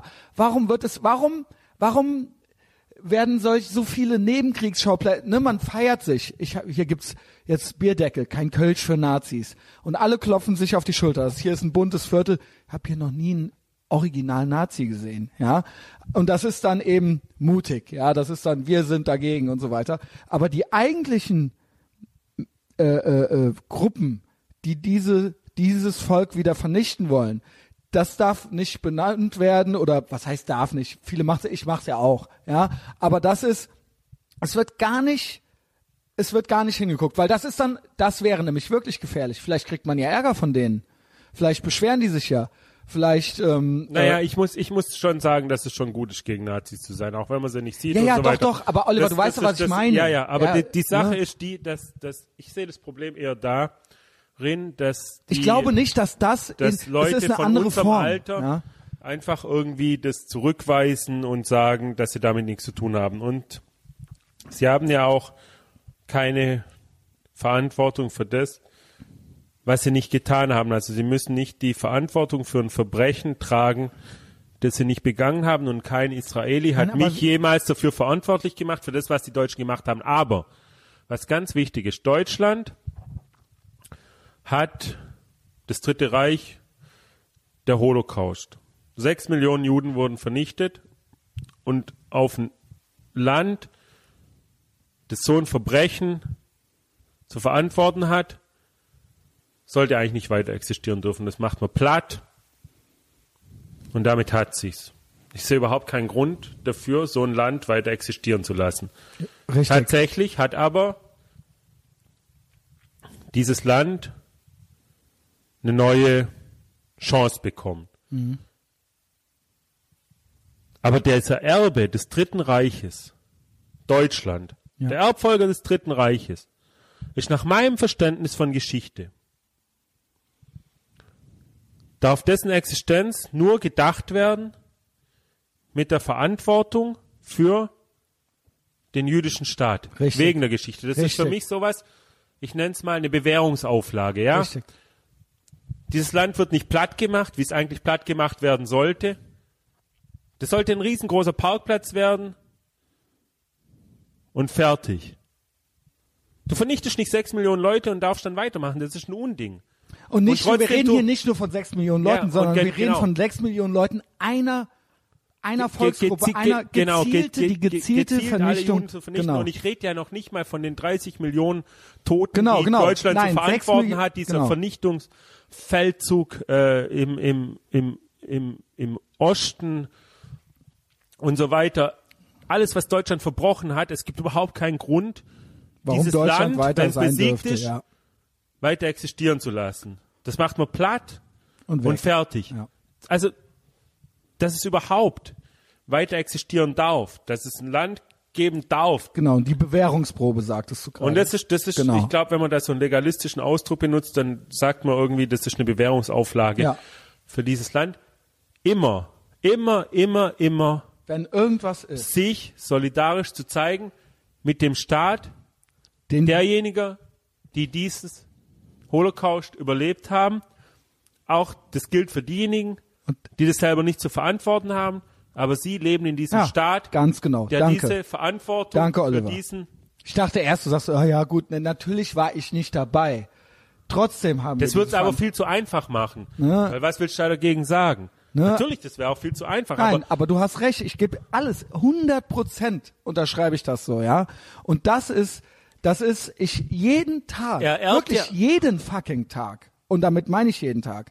Lese ich irgendwas, höre ich irgendeinen Sigmar Gabriel, irgendein, egal was, wo ich mich in Grund und Boden schäme vor diesem Hintergrund, den du gerade geschildert hast, wo ich mir denke, es kann nicht sein. Es kann nicht sein. Es kann einfach nicht sein. Es ist fast, ne, es ist, ähm, und wir ermöglichen damit auch die anderen Sachen mit. Wir ermöglichen mit. Also wir sind Teil dann an dem Iran. wenn, Ja, wenn, wir wenn, haben da mit Teil dran. Ja, mit diesen dummen Sprüchen und Äußerungen und Treffen und mit dem Abbas wird sich getroffen und, und, und. Ja, ja, das ist dieses, ungehörig. Über, über, ja, über diese, diese ganze Geschichte mit dem Verneigen vor dem Grab von Arafat und so will ich jetzt gar nicht reden, weil wie gesagt, die, ja, ich Paläst sag nur, es gibt die Dinge, Palästinenser, das ist, das ist äh, sehr unangenehm und alles, aber die sind keine wirkliche existenzielle Gefahr für Israel. Aber Nein, ich meine, es gibt, also ich, rede, äh, In ich bin Bezug- sofort in- in- in Bezug allein den Deutscher, Iran. es geht, es ist einfach als Deutscher unanständig. Darum geht's. Es geht nicht drum, ob die jetzt eine Gefahr. Es gibt Dinge, die muss, kann man sich als Deutscher bitte gerne mal verkneifen jetzt in diesem Zusammenhang. Wir haben eine Verpflichtung gegenüber Israel, die haben wir, und ähm, da brauchen wir uns nicht zu wundern, wenn die düpiert sind, äh, wenn solche Dinge gemacht werden, ja. Das ist, mir, das ist mir viel zu schwach formuliert von dir noch. Danke. Es ist so, wie ich eben sag, Deutschland existiert und ist verpflichtet und diese von äh, Merkel 2008 geäußerte Israel-Solidarität als Teil der deutschen Staatsräson ist, so wie sie geäußert wird, richtig und Folge und äh, Lehre der Geschichte in Deutschland wird immer von Lehre der Geschichte geredet. Was soll denn Lehre der Geschichte sein? Ist die unbedingte Solidarität mit Unbedingt. dem jüdischen Staat und die unbedingte Solidarität mit den Streit, israelischen Streitkräften, die diesen Staat verteidigen.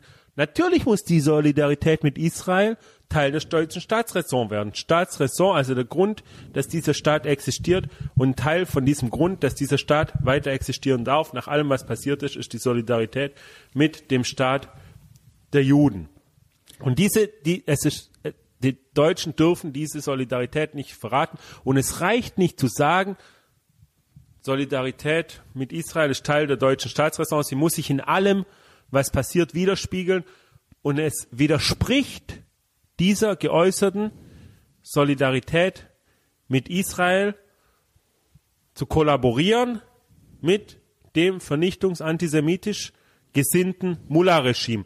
Es kann nicht sein, dass Deutschland Geschäfte macht kann nicht sein. mit dem Iran, ohne zur Bedingung für diese Geschäfte zu machen, dass der Iran Israel anerkennt und die Hisbollah, die Israel heute, heute, heute mit 150.000 Raketen bedroht. 150.000 Raketen der Hisbollah sind auf Israel gerichtet. Hisbollah ist eine, ist ein Proxy, ich weiß jetzt das deutsche Wort dafür nicht vom Iran, Stellvertreter, Stellvertreter, ja. vom Iran und der Iran möchte Israel vernichten. Es ist Teil seiner Staatsräson. Ich rede jetzt in Staatsräson. Das Staatsräson von Israel, um das nochmal zu verdeutlichen, ist nie wieder. Die Staatsräson von Deutschland muss sein, solidarisch zu sein mit dem jüdischen Staat. Die Staatsräson von Iran ist, Israel zu zerstören. Und Deutschland darf nicht mit diesem Regime kollaborieren, solange es diese Staatsräson nicht ändert. Es ist ein Verrat eben an diesen Bewährungsauflagen, die Deutschland bekommen hat. Es kann nicht sein, dass dieser Staat, der der Nachfolger ist vom Dritten Reich, Ja, der- heute Nicht, und nicht nur der Geschäfte- inoffiziell, der offizielle Nachfolger. Wir sind. Genau, genau. Es, Das, es, es, ja? es darf nicht Das- sein. das haben wir vergessen Jedes manchmal. Deutschland ist keine militärische Macht. Niemand verlangt von Deutschland, dass es sein äh, Militär, wo eh Nein, das hat ja auch kein, Gründe. Das hat ja auch Gründe. Ja, ja. Das aber haben uns in, die Amerikaner Deutschland ja dann nicht mehr funktioniert, erlaubt. funktioniert kein Militärgerät, kein Flugzeug, kein Hubschrauber, nichts funktioniert. Das würde in Israel jetzt nicht viel helfen, wenn die Deutschen ihr Militär in den Dienst Nein, von aber Israel genau. stellen. Aber Deutschland ist eine Wirtschaftsmacht und Deutschland darf nicht Geschäfte machen mit Wenn dem nicht sogar Iran. die Wirtschaftsmacht. Ja, wir haben ja die, wir sind der Exportweltmeister Jahr für Jahr. Ne? Und insofern, Es verbietet sich, es verbietet sich Genau. schlichtweg, jede Geschäft mit dem Iran muss unter der Bedingung stehen, dass der Iran Abstand nimmt von seinem Vernichtungsdrohung gegen Israel. Der Iran muss Israel anerkennen, davor darf es kein Geschäfte machen geben mit Ja. dem Iran. Es ist ein Unding, wenn man sich die Geschichte anschaut, dass so etwas heute passiert. Unding, ja. Und wenn man sich heute die Medien in Deutschland anschaut, es wird irgendwie auch noch verteidigt, irgendwie, man ist sich da so Ja, deutsch einig genau, irgendwie ganz genau, darin, ganz genau. dass, dass, es, dass es eigentlich eine gute Sache ist und man bedauert die deutsche Wirtschaft um ihre... und Trump und ne, wie kann der nur und so weiter. Hier geht's um was ganz grundsätzlich, das ich mag. Ich würde kein Bier trinken gehen mit Trump. Ich schon. Ja, ich nicht. Wirklich, ich würde es wirklich machen. Ich würde kein Bier trinken gehen mit ihm, aber sein außenpolitischer Ansatz ist richtig. Viel besser als der von Obama. Also außenpolitisch. es ist kein Vergleich. Dieses ganze Appeasement von Obama, das ist eine Das riesengroße. Katastrophe. Ja, und da, das hat Jeder- uns ja jetzt erst dahin gebracht. Jeder, ja. der, jeder, der irgendwie sich heute noch hinter das Appeasement von Obama stellt, Das der lacht. Habe ich auch neulich gesagt. Der das lacht, ist so der lacht hunderttausenden äh, Toten im, äh, in Syrien irgendwie noch aufs Grab und den äh, unterdrückten Iranern diese ganze Vorstellung von äh, Obama, dass durch Appeasement der Iran sich ändern Der würde, Friedensnobelpreis hat gekriegt. sich, ey. hat sich als falsch erwiesen. Da kann ich jetzt auch noch, da geht's gar nicht nur um um Israel, das ist einfach der Ja, Iran alles. ist so ein der, Ja. dieses ganze die, diese ganze iranische Terror in Syrien, äh, das, die Revolutionsgarden und die mit äh, im Iran rekrutierten schiitischen Truppen, die quer durch den Mittleren Osten, Afghanistan und Pakistan da hingeschickt werden, diese ganzen schlechter Truppen, diese Unterstützung von Assad und so weiter, dieses ganze Geld, das der Iran bekommen hat durch diesen Atomdeal, der irgendwie direkt irgendwie in das Schlachten in Syrien investiert wurde. Genau. Es gibt überhaupt gar kein, es gibt überhaupt gar keinen Grund, heute irgendwie noch an der Seite vom Iran zu stehen und es ist einfach eine, eine totale, das, das ist genau das Gegenteil von der erklärten Solidarität mit Israel, heute mit dem Iran Geschäfte zu machen. Es Genau. verbietet sich und das ist das, also wenn, man kann über alles irgendwie unterschiedlicher Meinung sein. Was weiß ich, Israel, Regierung, gut, schlecht, rechts, links, Palästinenser vorgehen, Zwei-Staaten-Lösung, Ein-Staaten-Lösung, Siedlung und so weiter. Das ist alles, das sind Sachen, darüber kann man diskutieren. Da ist alles so eine Sache, wo es auch in Israel verschiedene Meinungen dazu gibt. Natürlich, da Aber darf der, es sie ja aber geben. Der, der, der, Iran, der, der, der, der Iran, der Iran, das ist eine andere Sache, das ist eine Bedrohung für Israel, das ist eine existenzielle Bedrohung. Und es verbietet sich für Deutschland in irgendeiner Weise mit diesem äh, Regime, mit diesem vermichtungs-antisemitischen Regime zu kooperieren. Der Olli muss auf Klo, ich drück Pause. Wie süß. Ja, da sind wir wieder, da sind wir wieder. Also Oliver hat noch, ich habe es gerade erfahren, wir waren jetzt beide, dann sind wir entspannt. Wir waren jetzt beide mal äh, im WC, auf dem WC. Äh, hat noch eine halbe Stunde. Ähm, Mist, ich könnte das noch stundenlang machen. Und ich habe ihm auch angeboten, ihm auch Köln zu zeigen, so wie er, wie er mir Tel Aviv gezeigt hat. Aber ähm, er muss weg, original gleich schon. Ja, wo waren wir denn jetzt? Weißt du es noch? Irgendwie. Ja, wir trinken Kölsch.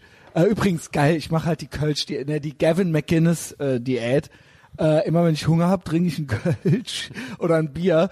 Aber nur heute mache ich das, ja. So äh, mit, mit das Geilste daran, dass du hier bist, mit, ja. Dass ich irgendwie tagsüber schon anfangen darf zu saufen. Ja, ich habe jetzt, das ist einer der wenigen Tage, an denen ich keinen äh, Vortrag halte. Das, also ich habe, beziehungsweise das stimmt gar nicht, ich habe heute Morgen Du einen hältst ihn ja gerade. Nee, ich habe heute Morgen an der Schule eingehalten. Das war auch das Das war einer der, der, der großartigsten Da Tage war ich, heute ich hatte überhaupt. so eine Angst. Ich sah, ich folge Oliver ja auf Facebook und ich finde, jeder sollte das tun. Da habe ich übrigens auch noch eine Frage an dich. Ähm, also erstens hast du heute Morgen gepostet, das leere, äh, die, die, das leere Zimmer oder wie sagt man, die Aula oder was war das? Zimmer, das ist so ein Vorführ, Filmvorführsaal in Genau, der wo du, Schule deinen, äh, wo du Platz deinen für Vortrag mehr, halten solltest Platz für mehr als 200 äh, Schülerinnen Genau. und Schüler. und noch keiner Der- da gewesen, ja? Na ja, klar, weil ich es eine halbe Stunde vorher gepostet habe. Man darf ja in Schulen keine Fotos machen von Schülern, deswegen ich poste immer von Vorträgen Bilder, aber in Schulen darf ich das nicht machen. Da muss man mir dann glauben, dass die Leute auch da waren und heute, Ich glaub's dir. Warum auch nicht? ich ja? habe Zeugen. Zu denen Okay, gehören okay. nicht nur mehr als 200 Schüler von der Schule, die da waren, alle Lehrer, der Oberbürgermeister der Stadt sogar. Das finde ich stark, weil, weißt du was? Das du war ganz großartig. Ich habe da, also jetzt kommen wir wieder ganz äh, zurück zum ganzen Anfang. Damit hat glaube angefangen. Du hast mich gefragt wegen den Vorträgen. Ich habe den Schülern ungefähr den Verlauf, den das Gespräch jetzt auch genommen hat. Ich erzähle ihnen von meiner Tätigkeit als Pflegehelfer, von den Menschen, mit denen ich arbeite. Ich äh, gebe die Geschichten wieder von den Menschen, mit denen ich mich unterhalten habe, die mir ihre Geschichten erzählt haben, Menschen, die die Reichspogromnacht miterlebt haben, Menschen, die die Lager miterlebt haben und dass diese Menschen nach Israel gegangen sind und die Bedeutung vom israelischen Staat und wie dieses nie wieder in Israel verstanden wird. Und genau wie jetzt erzähle ich dann auch über Israel heute, leg nochmal dar, warum es äh, absolut geboten ist, heute solidarisch zu sein mit diesem Staat, mit diesem Staat und mit diesem souveränen Staat und mit den israelischen der Streitkräften, die einzigen Staat Demokratie im Nahen der einzigen Osten. Demokratie im Die Nahen einzige. Osten, das kommt noch dazu. Wobei man sagen muss, ja, dass dieser Staat als äh, Schutz der Juden vor dem immer noch weltweit existierenden, eliminatorisch gesinnten Antisemitismus natürlich jetzt zum Glück demokratisch ist. Und das ist übrigens auch was ganz Besonderes, weil unter den Bedingungen, unter denen Israel existiert, es auch nicht selbstverständlich ist, dass es so eine vitale Demokratie ist. Aber selbst wenn er nicht demokratisch wäre, wäre er legitimiert in meinen Augen, weil er eben Zufluchtsstätte ist und Heimstätte ist für die Juden der Welt. Es ist Sache der Israelis, wie der israelische Staat ist. Es ist Sache der Juden, wie der jüdische Staat ist. Ich rede da nicht rein, aber ich freue mich natürlich, dass es so ist, wie er ist. Vor allem auch als jemand, der da lebt. Es ist äh, sehr angenehm, in einem Land zu leben, in dem es Debatten gibt, in dem es freie Meinungsäußerung gibt. in dem Schwule leben können, wie sie wollen, in dem Frauen leben können, wie sie wollen. Wir reden von der Region, ja, das muss man sich ja mal vor Augen halten. Genau, das alles. Ich äh, entkoppel das bisschen von meiner Israel-Solidarität. Meine Israel-Solidarität bezieht sich nicht auf Israel, wie es ist. Das würde ja bedeuten, dass sich Israel die Solidarität entziehen würde. Wenn's nicht wenn so sich, wäre, ja. wenn, wenn, sich's in eine andere Richtung Wir hätten es so oder entwickelt. so solidarisch Ich äh, bin aufnehmen mit müssen. Israel solidarisch als Staat, als jüdischer Staat, der souverän ist und wehrhaft ist. Wir sich, äh, wie die Juden entscheiden, dass dieser Staat ist, Ist deren Sache. ist nicht äh, gekoppelt. Ich koppel meine Israel-Solidarität nicht daran. genau. Habe aber natürlich zwei Hüte. Ich habe natürlich auch den Hut als Israeli. Du lebst Als äh, jemand, genau, der du bist lebt. übrigens herzlichen Glückwunsch, Oliver. Ich weiß noch, wir saßen da und ähm, ne, wie gesagt, du lebst seit zehn Jahren da? Elf Jahre? Zehn Jahre? Elf, elf. ist Elf es, Jahre. ja. Elf Jahre sind's jetzt. Und du bist jetzt Staatsbürger, ja? Du bist Israeli. Ja, ja. Genau, genau. Na, verheiratet warst du ja schon und äh, hast auch. Nein, nein, nein, nein, Nein? nein. Wir bringen es nicht durcheinander. Okay, Entschuldigung, ich will auch nicht so viel aus ich deinem. Eine Tochter, ich bin nicht. Aber eine Familie hast du dort. Ich bin nicht verheiratet. Genau, du Ich hast eine Familie und jetzt bist du aber auch. Ja. Ja, also das wollte ich noch, weil du hast es, ich las es neulich in deinen Post und das, äh, Genau. ich habe jetzt Ich nichts drunter geschrieben, aber jemand, gratuliere. Ich bin auf jeden Fall jemand, der zwei Hüte hat, sage ich mal. Ich bin natürlich derjenige, der Israel erklärt, Leuten, die Israel äh, nicht kennen und Gerüchte mit der Realität in Israel konfrontiert. Auf der anderen Seite bin ich natürlich auch der Israeli, der als Mensch, der in Israel lebt, natürlich Genau. seine Regierung auch total kritisch betrachtet. Ich bin sogar jemand, der sich als Israeli eine andere Regierung wünschen würde. Das hat aber mit meiner ganz grundsätzlichen Solidarität mit dem Staat Israel nichts zu tun. Selbst wenn es ein Staat wäre, in dem ich nicht gern lebe, wäre ich noch solidarisch mit diesem Staat. Ich würde dann vielleicht dort nicht leben, wäre aber total solidarisch das trotzdem ich mit diesem genauso. Staat. So bin ich es auch. Und da will ich auch nicht hören, ja, aber der Netanyahu und hier und da, das will ich als Deutscher in Deutschland nicht hören. Das steht euch nicht an, das geht euch auch nichts an, wie die wenn du jetzt als Israeli, ich, wir haben ja geredet, wir waren ja da abends, und wenn da mal ein kritischer Ton, wir waren in linken äh, Kneipen, ja, in Israel, da hast du mir auch erzählt, ne, hier werden andere Töne teilweise angeschlagen. Übrigens, auch einziges Land in der Region, wo man das darf offiziell, ja, wo man diese Debatte führen darf, ob die eigene Regierung cool oder scheiße ist, ohne äh, direkt gesteinigt zu werden oder sowas. Ähm, da hat das natürlich einen anderen Touch ich bin da als Deutscher, wenn ich sowas höre, sowas Israel-kritisches, bin ich direkt total empfindlich. Muss aber direkt im Kopf behalten, es ist ja da was anderes. Wenn da die Leute, das ist ja dann eine äh, Form des Reflektierens und Hinterfragens, was ich okay finde. Aber das steht uns nicht zu. Ne, ich hasse das. Ich hasse das, wenn Deutsche so hingehen und irgendeinen Juden quasi finden, der auch Israel kritisiert. Und dann so, ja, guck doch mal hier, die kritisieren, die finden es doch selber scheiße so. Und dann denke ich mir so, boah, du Spasti halt so, ja, das, ne, das ist, das ist jetzt deine, deine Rechtfertigung dafür, dass du es auch darfst. Nein. Nein. Noch ja, lange nicht, immer, ja. Es kommt immer auch, es kommt immer auch auf die Intention an. Natürlich gibt's Leute, die, wie du sagst, danach äh, suchen irgendwie das äh, Haar in der Suppe, um daraus dann irgendwie eine große Geschichte zu machen, um die gegen Israel zu wenden. Es gibt natürlich in dem Moment, wo der israelische Premier ich mag ihn. Ben, ben, benannt ist, aber gemeint ist der Staat, ist geboten, äh, Solidarität mit Kennst ihm zu äußern. Meme? Sorry, das ist so geil, dieses Meme, wo die beide jung waren, Obama und Netanyahu ja. nebeneinander. Barack Obama smoked joints und Benjamin Netanyahu smoked terrorists. das ist halt so geil. Also, ist, also da, da kommen wir jetzt, da fängt es jetzt vielleicht aber an, vielleicht auch bisschen ich, kontroverser zu werden. Ja, aber weil, man, es ist Spaß, wir können ja ein bisschen Spaß ja, damit ja, haben. Ja, ja, ich also. möchte nur, ich möchte nur irgendwie auch davor warnen, das ist mir nämlich auch wichtig, zu vergessen, dass Israel Solidarität bedeutet, solidarisch zu sein mit dem israelischen Staat und seinen Institutionen zu allervorderst den israelischen Streitkräften. Mhm. Unbedingt solidarisch damit zu yes. sein, ja. Aber diese Solidarität bedeutet für mich nicht, solidarisch zu sein mit einem politischen Lager in Israel. Und man muss davor aufpassen, sich zu sehr zu identif seine Israel-Solidarität zu sehr zu identifizieren mit einem, und das ist jetzt nicht nur irgendwie, das kann rechts oder links sein.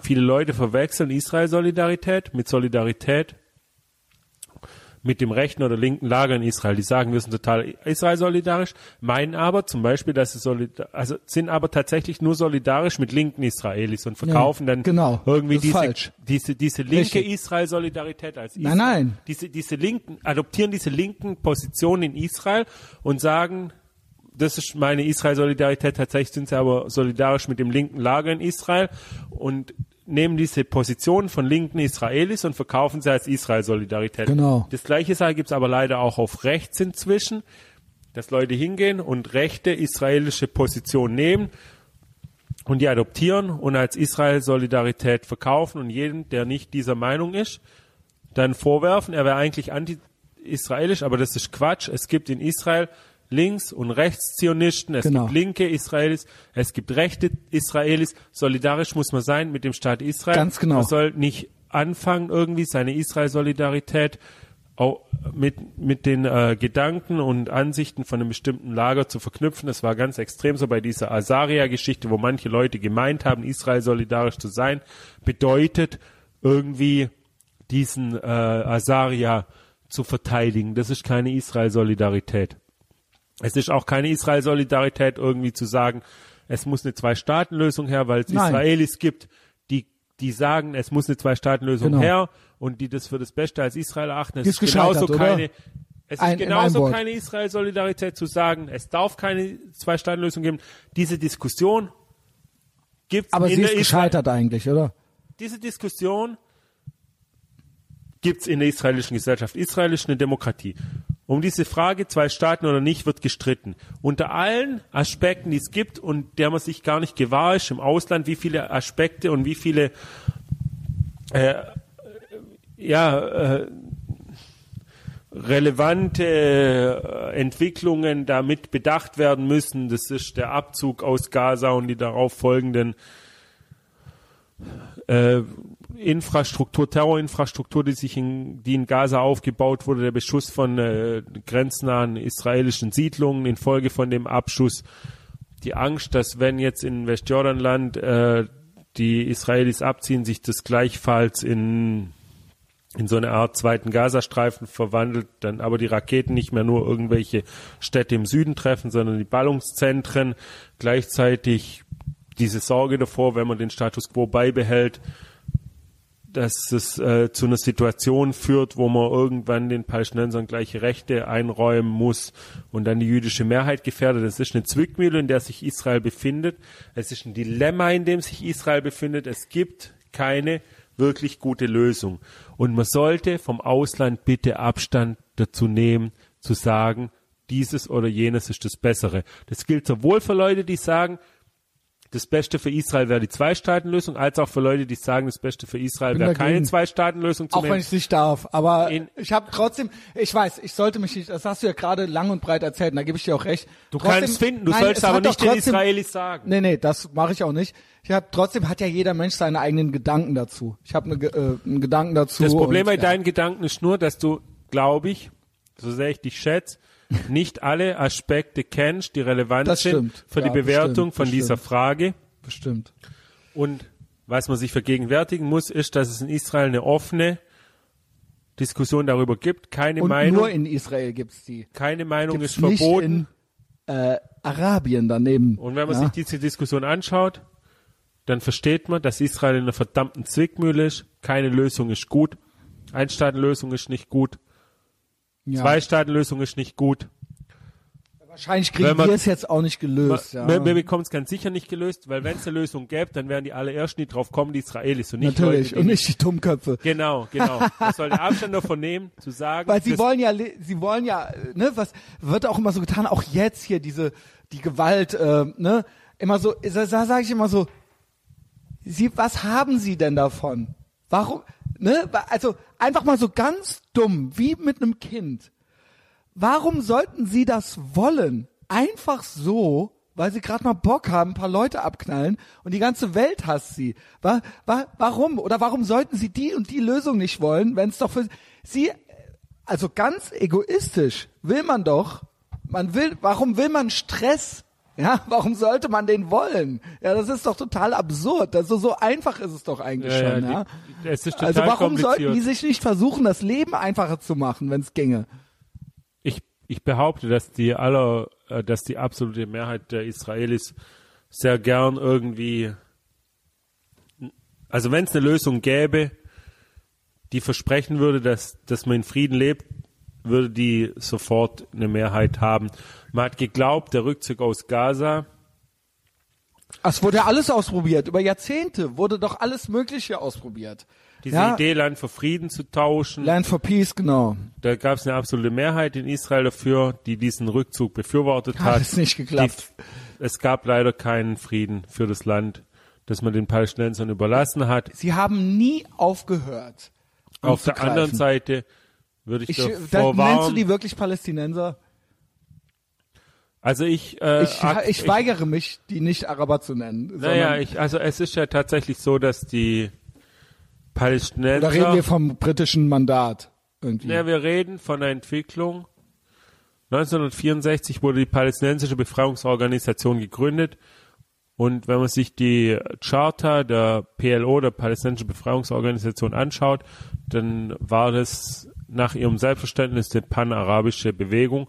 Erst nach dem Sechsteilkrieg hat die ihre Charta in eine nationalistisch Gesinnte überführt. Plötzlich war die Rede von einem palästinensischen Volk mit eigenen Ansprüchen. Also man kann eigentlich sagen, dass die Palästinenser erst nach dem Sechstagekrieg als ja, Reaktion auf den Sechstagekrieg ja, genau. erfunden werden und man könnte wurden, aufgrund, genau. aufgrund dessen äh, verneinen, dass es sie äh, tatsächlich äh, gibt und Sicher. nur als äh, Reaktion auf den Zionismus und als taktische Reaktion auf den Zionismus begreifen. Aber ich bin nicht so extrem. Ich sag, jede, wenn die sich als Palästinenser verstehen heute, warum auch immer, und wenn es erst seit nach 67 ist, dann sollen sie als Palästinenser gelten und ich referiere dann auf sie als Palästinenser nach ihrem Selbstverständnis, alles schön und gut. Die allermeisten Israelis, die ich kenne, da ist so, dass die in sich zerrissen sind. Ich sage nicht mal, dass diese Frage Zwei-Staaten-Lösung oder nicht, wenn man da zwei verschiedene Israelis befragt, kann sein, dass die zwei völlig unterschiedliche Meinungen dazu haben und jeder seine Position genauso gut begründen kann wie der andere. Es ist sogar so, dass der einzelne Israeli in sich zerrissen ist in dieser Frage. Ja. Er sagt, dass es eigentlich richtig fände, dass diese Menschen, die sich als Palästinenser verstehen, Das ist doch klar. einen Vom Gefühl Staat her, haben. natürlich. Vom Gefühl her würde man das jetzt denken. aber gleichzeitig Natürlich. Sie ja, wissen, versteh die Realisierung von heute auf ganz. morgen würde ein Riesenproblem bedeuten. Und es gab noch nie, es wird ja immer so getan von der anderen Seite, als ob die da vorher ihren Staat gehabt hätten und dann kamen einfach die anderen, und haben die einfach weggeschubst. Es gab nie einen palästinensischen Staat. Es gibt, deswegen habe ich das eben so provokativ gesagt, du nennst sie die Palästinenser. Es gibt in dem Sinne keine Palästinenser. Die Juden sind die Palästinenser. es gab auch vor Ja. 67 keine äh, definierte palästinensische Genau, das Identität. ist, das ist, ne, das ist ab, trotzdem. Trotzdem, okay, Ja. Sie, Sie, Ne, ich haben verstehe das irgendwo. Sie haben seine, ja, keine Geschichte und so weiter, aber schauen wir uns heute an, es gibt Menschen, die verstehen nicht als Palästinenser, ich akzeptiere es, okay, ihr versteht euch als Palästinenser, ich referiere auf euch als Palästinenser, alles schön und gut. Die meisten Israelis sagen, diese Palästinenser Mhm. sollen einen eigenen Staat haben. Das Problem ist nur, wenn man ihnen ihn gibt, dann entsteht daraus ein Riesenproblem. Genau. Man wollte ihnen den Staat geben. Es gab lange Zeit in Israel nicht, eine ja. Mehrheit dafür, dass die ihren Staat haben. Barak, israelischer Premier, 2000 hat Arafat, dem Vorsitzenden der palästinensischen Befreiungsorganisation PLO, den Staat angeboten. Auf dem Silbertablett kann man kannst ruhig sagen, ins Mikro rülpsen Mit- übrigens. mit, ich, ich mag das. mit Ostjerusalem als Hauptstadt, mit Gebietskompensation für die Beibehaltung der großen israelischen Siedlungsblöcke und Arafat hat abgelehnt und die Palästinenser haben die zweite Intifada losgetreten. Das Ja. war die Reaktion auf das israelische Friedensangebot und das darf man nicht vergessen. Dem Rückzug aus Gaza folgten der Raketenbeschuss von den grenznahen Städten Ja, ja, genau, genau. und so weiter. Es ist einfach so, dass Israel in einer Zwickmühle ist, ein Dilemma hat, nichts zu machen, wird langfristig zu einem Problem, den Palästinensern einen Staat zu geben unter den Bedingungen heute und auch wenn man über die Grenzen hinausschaut im Nahen Osten, was da passiert, wird zu einem Riesenproblem führen. Man sollte Abstand dazu nehmen, den Israelis zu sagen, was das Bessere für sie ist. Sie wissen um alle Aspekte, die zu dieser Frage gehören. Und diese Frage wird in Israel offen diskutiert und leidenschaftlich diskutiert. Und wenn irgendjemand irgendwann zu einer Lösung kommt, dann sind sie Israelis, aber nicht Leute von außen. Man sollte weder Vor allem irgendwie die den, Deutsche. Deu die Deutschen kommen jetzt und erklären denen erstmal, wie sie sich zu benehmen haben. Genauso mit USA, darf ich das auch noch sagen? Ich, also ich finde, das gehört ja immer so ein bisschen zusammen. Als Deutscher, als Deutscher, Israel und USA. Wir, ne, das ist eben das, was du eben gesagt hast. Diese bedingungslose Solidarität. Erstens, äh, ähm, äh, die Alliierten, USA, denen sind wir einiges schuldig, ne? Und den ähm, Israelis sind wir oder oder Israel sind wir auch einiges schuldig. Und dieses Schönwetterding, ja jetzt sind wir solidarisch und jetzt nicht, das gibt es nicht. Wir sind immer solidarisch und wir stehen immer 100 Prozent hinter den USA und hinter Israel. Und Trump, äh, Trump, aber jetzt nicht und sonst war alles cool und Obama war cool. Nee, nein, das gibt es nicht. Ich war unter Obama 100 Prozent USA. Ich bin es unter Trump 100 Prozent und ich wäre es auch unter Hillary Clinton gewesen, ja. Und so ist es mit Israel auch. Das ist genau das, was du gerade sagst. Und jetzt benutzen es viele als Ausrede. Ja, alles klar, aber wegen Trump dürfen wir jetzt die USA hassen. Nein, das dürfen wir als Deutsche nicht.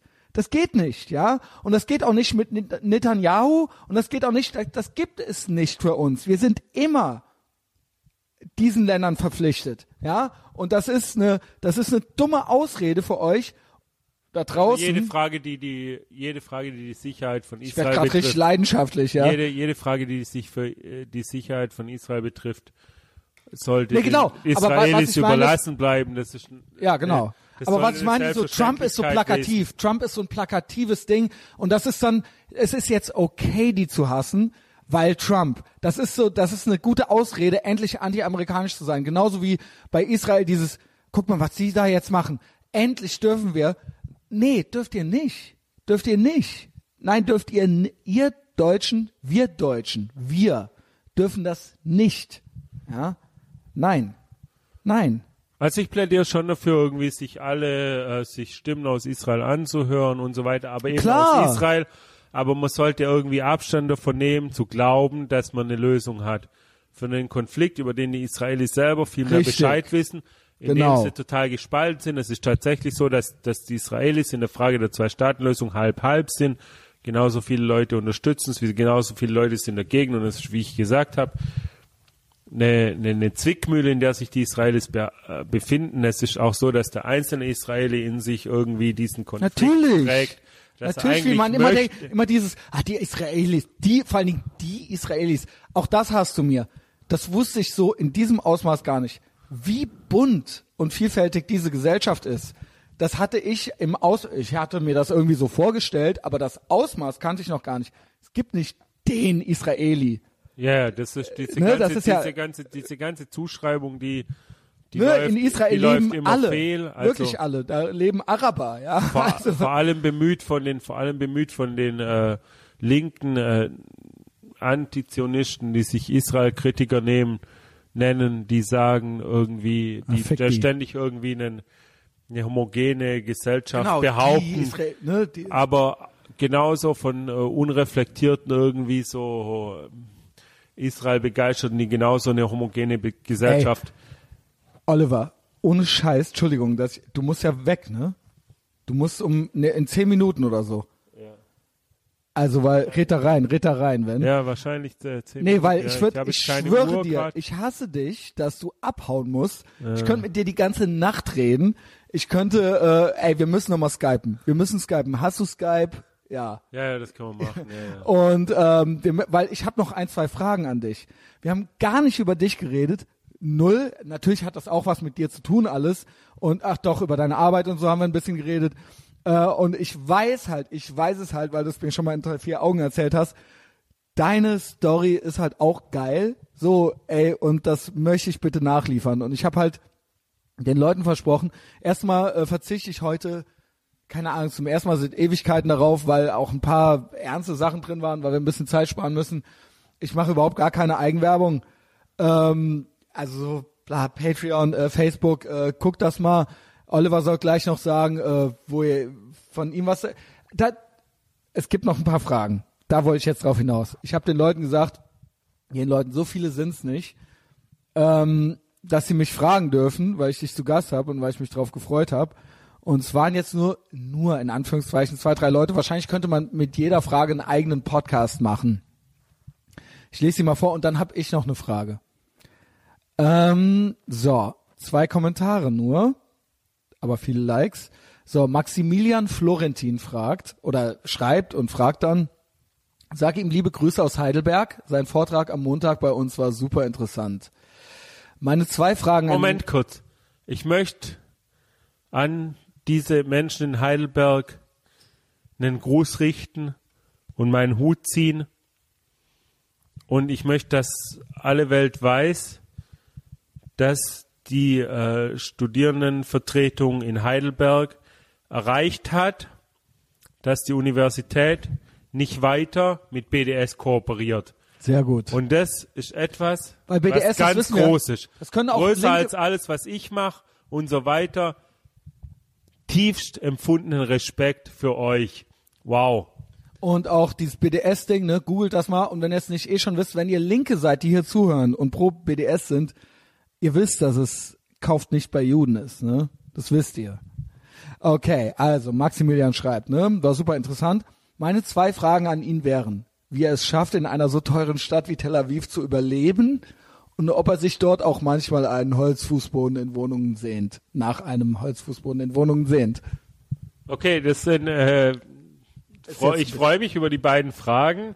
Sehr schön, die sind lebensnah. Ähm, die erste Frage, die nee, Antwort, wie, wie ist das da zu leben? Wie teuer ist es? Wie, Ja, wie, wie krass die, ist es, ich ja? Kann die, ich kann die Frage beantworten. Äh, Die Antwort ist 60, 70 Stunden. Ich arbeite 60, 70 Stunden die Woche. Ich arbeite wie ein Blöder, um genügend Geld zu verdienen, um am Ende vom Monat was übrig zu haben. Quatsch. Ich habe nichts übrig, um durch den Monat zu kommen. Es ist unglaublich teuer, das Leben da. Ich verdiene als Pflegehelfer. Sag mal ungefähr, einer was, was kostet ein Bier? Ich Ja. verdiene als Pflegehelfer in einer Stunde so viel, wie ein Bier in der Kneipe kostet. Ich glaube, Siehst du. das ist mein Bierindex, den ich aufgemacht habe. Es Nee, so kann man schwer. sich was drunter vorstellen, ist doch klar, ja. es, ist, es ist verdammt schwer. Weil viele und, waren noch nicht äh, da, es kostet ein bisschen Ich was. arbeite verdammt viel. Das ist die Antwort auf diese Frage. Es gab nicht umsonst 2011 diese Proteste gegen die hohen äh, Lebenskosten in Tel Aviv. Und das ist auch jetzt ein Grund, warum ich sage, dass ich mich, und jetzt setze ich mir meinen Hut als Israeli auf, ich persönlich als Israeli jetzt würde mir wünschen, in Israel käme, in Israel käme eine, äh, ja, wir hätten eine Regierung, die sich mehr darum kümmern würde. Glaubst du, dass das äh, das Ding ist, es gibt doch bestimmt Faktoren, die da eine Rolle spielen, warum das so ist. Also, ne, es, äh, es ist doch auch irgendwo eine Marktfrage, oder nicht? Es ist doch nicht nur die Regierung, Ja, die das da ja, jetzt einfach so das- teuer ja. macht, weil sie will, dass alles teuer ist, oder? Also ich meine, Naja, das ist nicht nur die Regierung, aber ich habe schon irgendwie, ich äh, glaube schon, dass ähm, eine linke Regierung tatsächlich irgendwie den Mindestlohn, von dem ich äh, so, lebe, okay, ach, du bist doch Kommunist. erhöhen würde. Ja. Und ich bin im Herzen äh, tatsächlich äh, Idealist, okay. Schenke ich dir. So, der Thomas Konstantin Bayer, mit dem habe ich schon mehrere Podcasts hier gemacht, ist meiner Meinung nach Politik-Wunderkind, ja, hier aus Deutschland, äh, guter Junge. Der hat auch was geschrieben und gefragt, das ist ein bisschen ernster, wie schätzt er die, die Situation in Syrien ein? Gibt es in Anführungszeichen moderate Rebellen? Wenn ja, wie heißen sie und wie viele sind das? Ich weiß es nicht, ob diese Frage irgendwie, ob er mich so gut kennt, dass er meine äh, Facebook-Posts verfolgt. Nee, glaube ich nicht. Ja, kann sein. Sollte er kann machen. Nicht sein. Ich bin tatsächlich, wie ich vorher gesagt habe, als jemand, der in Israel lebt, der Meinung, dass der Iran eine existenzielle Gefährdung für Israel darstellt. Und ich bin gegen die iranische Präsenz in Syrien. Ich bin dafür, dass die israelischen Streitkräfte ihren Teil dazu beitragen, die iranische Präsiden Präsenz in Syrien zu beenden. Und ich bin äh, sehr äh, feindlich eingestellt gegenüber der iranischen Präsenz, Präsenz in Syrien, gegenüber seinen Verbündeten, gegenüber der Hisbollah, gegenüber Assad. Und ich glaube, dass für Israel es nicht gut wäre, um es mal ganz vorsichtig zu formulieren, es wäre tatsächlich sehr schlecht, wenn es dem Iran gelingen würde, in Syrien eine zweite Front gegen Israel aufzubauen. Die Hisbollah richtet, wie gesagt, im Südlibanon 150.000 Raketen auf Israel. Das Letzte, was Israel braucht, ist eine zweite Front aus Syrien. Gibt es Das moderate bedeutet, Rebellen? das, das, das, das bedeutet nicht, dass ich irgendwie auf äh, jede äh, Kraft, die sich gegen Assad stellt, irgendwie unterstützt. Ich äh, verwehre mich gegen diese Idee, dass jeder äh, Araber, der gegen Assad ist, n- islamistisch. Ich glaube tatsächlich, dass es auch Araber gibt, auch in Syrien, die sich äh, wünschen würden, eine äh, Gesellschaft, die mehr oder weniger nach äh, westlichem Vorbild funktioniert. Mir ist gleichfalls klar, dass viele Kräfte, die in Opposition zu Assad stehen, sinister sind, üble Islamisten sind. Es ist alles äh, sehr kompliziert. Ich hoffe, die Frage war nicht äh, drauf gemünzt, mich irgendwie in die Ecke zu stellen. Nein. Irgendwie nee, jetzt Thomas ist ein guter. die- ich die- weiß, die- dass er ein guter ist. Ja. die äh, alle Kräfte gegen äh, Iran gut zu heißen, tue ich nicht, aber wenn man mich fragt, was ich für die allergrößte Gefahr für Israel halte, dann sage ich der Iran und all seine Verbündeten. Es gibt auch äh, israelische Rechte. Ich führe Liban, äh, Liebermann an und Gidon Saar, die sich äh, so geäußert haben, dass es vielleicht das Beste wäre, wenn Assad äh, weg wäre und ich selber glaube, es wäre das Beste. Ich weiß, dass, dass es ein sehr schwieriges Thema ist und alles. Und wie gesagt, mir ist klar, dass. Ist alles äh, schwierig. Die ganze Zeit alles, ja. Also insofern, ja, deine Meinung klar, war ja, das wollten wir ja hören, ja. Ja, also, nee, ich, ich glaube, ich glaube nicht, dass alles, äh, alle, die gegen Assad kämpfen, gut sind. Das wäre absoluter Blödsinn. Wer das glaubt, der hat keine Ahnung von der Realität. Gleichsam möchte ich nicht äh, einstimmen in diesen Chor von Leuten, die sagen, dass jeder, der gegen Assad ist, irgendwie ein übler Islamist ist. Ich glaube, es ist mhm. äh, kompliziert und ich will auch meinen äh, Glauben nicht dran verlieren, dass es in der arabischen Welt äh, tatsächlich Menschen gibt, die äh, weder dieses noch äh, jenes wollen. Und ich habe auch die Hoffnung, dass tatsächlich äh, irgendwie diese Kräfte mit der Zeit, auch wenn es gerade nicht danach aussieht, gestärkt werden meine Frage zum Schluss, und das ist dann auch Wrap-up hier. Ähm, warum, und das ist eine reine, ganz pragmatische Frage, du postest so viel und so, du hast so viel Insight, so viel Wissen und du bist auch so nah dran. Und das ist so toll. Was ich meine ist, du müsstest viel bekannter sein. Du müsstest viel mehr Leute erreichen. Warum sind ich sag, ich erfinde jetzt mal eine Zahl, 70 oder 80 Prozent deiner Posts auf privat gestellt. Warum? Mach die öffentlich, Junge. Oder gibt's, ist das wegen der Arbeit oder so? Kann nicht sein. Weil du schreibst ja jetzt nichts. Das ist sachlich, das ist, ich schwöre dir, Oliver, du guckst mich gerade schon so an, als ob ich dir gerade was gesagt hätte, ja? Mach die öffentlich. Mach die kleine Weltkugel daneben und nicht dieses Freundesymbol. Du könntest wirklich viel, viel mehr erreichen. Nicht nur Leute erreichen, sondern auch bei den Leuten dann mehr erreichen, wenn du es öffentlich machen würdest. Oder gibt es einen Grund dafür? Ja, das hat leider irgendwie mit, äh, wie ich es nenne, irgendwie Verirrungen auch der Israel-Solidarität zu tun. Man muss äh, aufpassen heutzutage, was man auf Facebook äh, öffentlich äh, stellt. Äh, Leute äh, neiden einem, dass Na man und? Leute neiden Scheiß einem, dass man dass man Ahnung hat. Leute suchen geradezu danach. Leute einen anzugreifen. Ich möchte immer irgendwie eine Stufe nach der anderen nehmen. Ich habe vor paar Jahren noch weder war ich groß aktiv auf Facebook noch habe ich veröffentlicht. Es hat dann angefangen, dass äh, Sachen, die ich geschrieben habe in Zeitungen und ich möchte auch ganz explizit jetzt irgendwie der Jungle World danken. Das war die mhm. erste und ich meine Lieblingszeitung schon immer gewesen. Und Nicht die, die Bahamas, dann, ja, ich bin nee. ja eher so der Bahamas-Typ. Ja, ja, ich bin eher so der Jungle World-Tipp und die haben dann, äh, das war für mich ganz großartig, dass die dann Sachen, die ich geschrieben habe, veröffentlicht habe. Das war das erste und dann daraus haben sich dann auch mit der Zeit ähm, die Vorträge ergeben.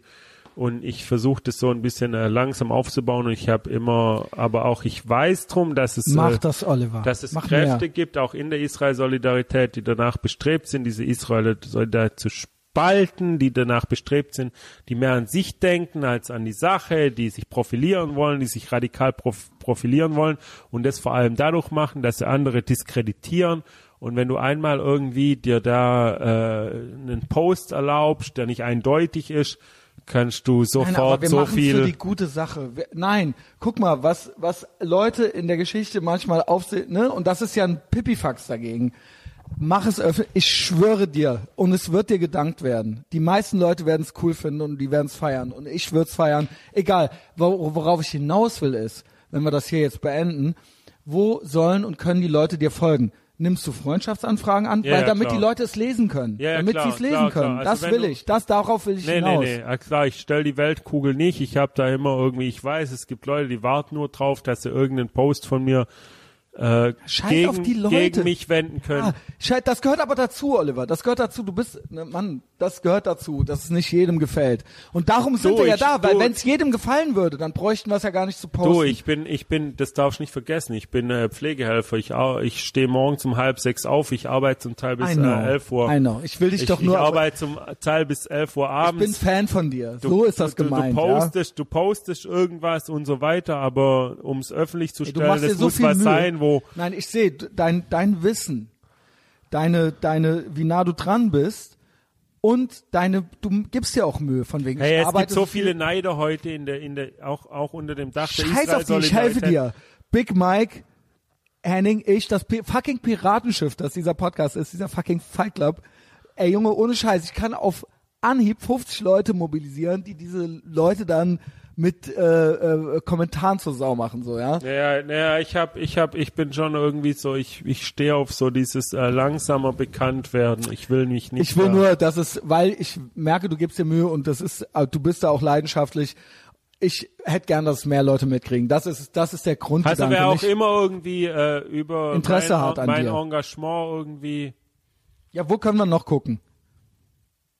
Und dann feiern wir. Jeder, jeder, der irgendwie Kontakt hat zu einer Schule, in Schulen gehen.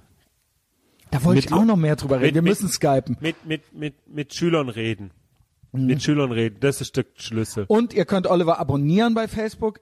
Ihr könnt ihn, Ja. an, solange er noch nicht 5000 hat, kann er Nee, noch ja, das annehmen, ja. noch weg. Wir Ähm. Stahl, nein, das darfst du nicht sagen, ja. Ähm, und was wir jetzt machen, wir machen jetzt hier Feierabend, ja Ähm, äh, seid pro USA, seid pro Israel, äh, seid cool halt so. Ähm, folgt Oliver, folgt mir, ist ja wohl eh klar. Äh, keine Ahnung, wir gehen jetzt raus, wir machen noch ein Foto äh, zusammen und noch eins alleine für die Folge. Und äh, Oliver, geil, dass du hier warst. Ich fand's super spannend, ja. Bis dann. Tschüss. תודה רבה למאזינים שהקשבתם, ואני אגיד לכם להתראות בפייסבוק או בכל אה, עולם אחר.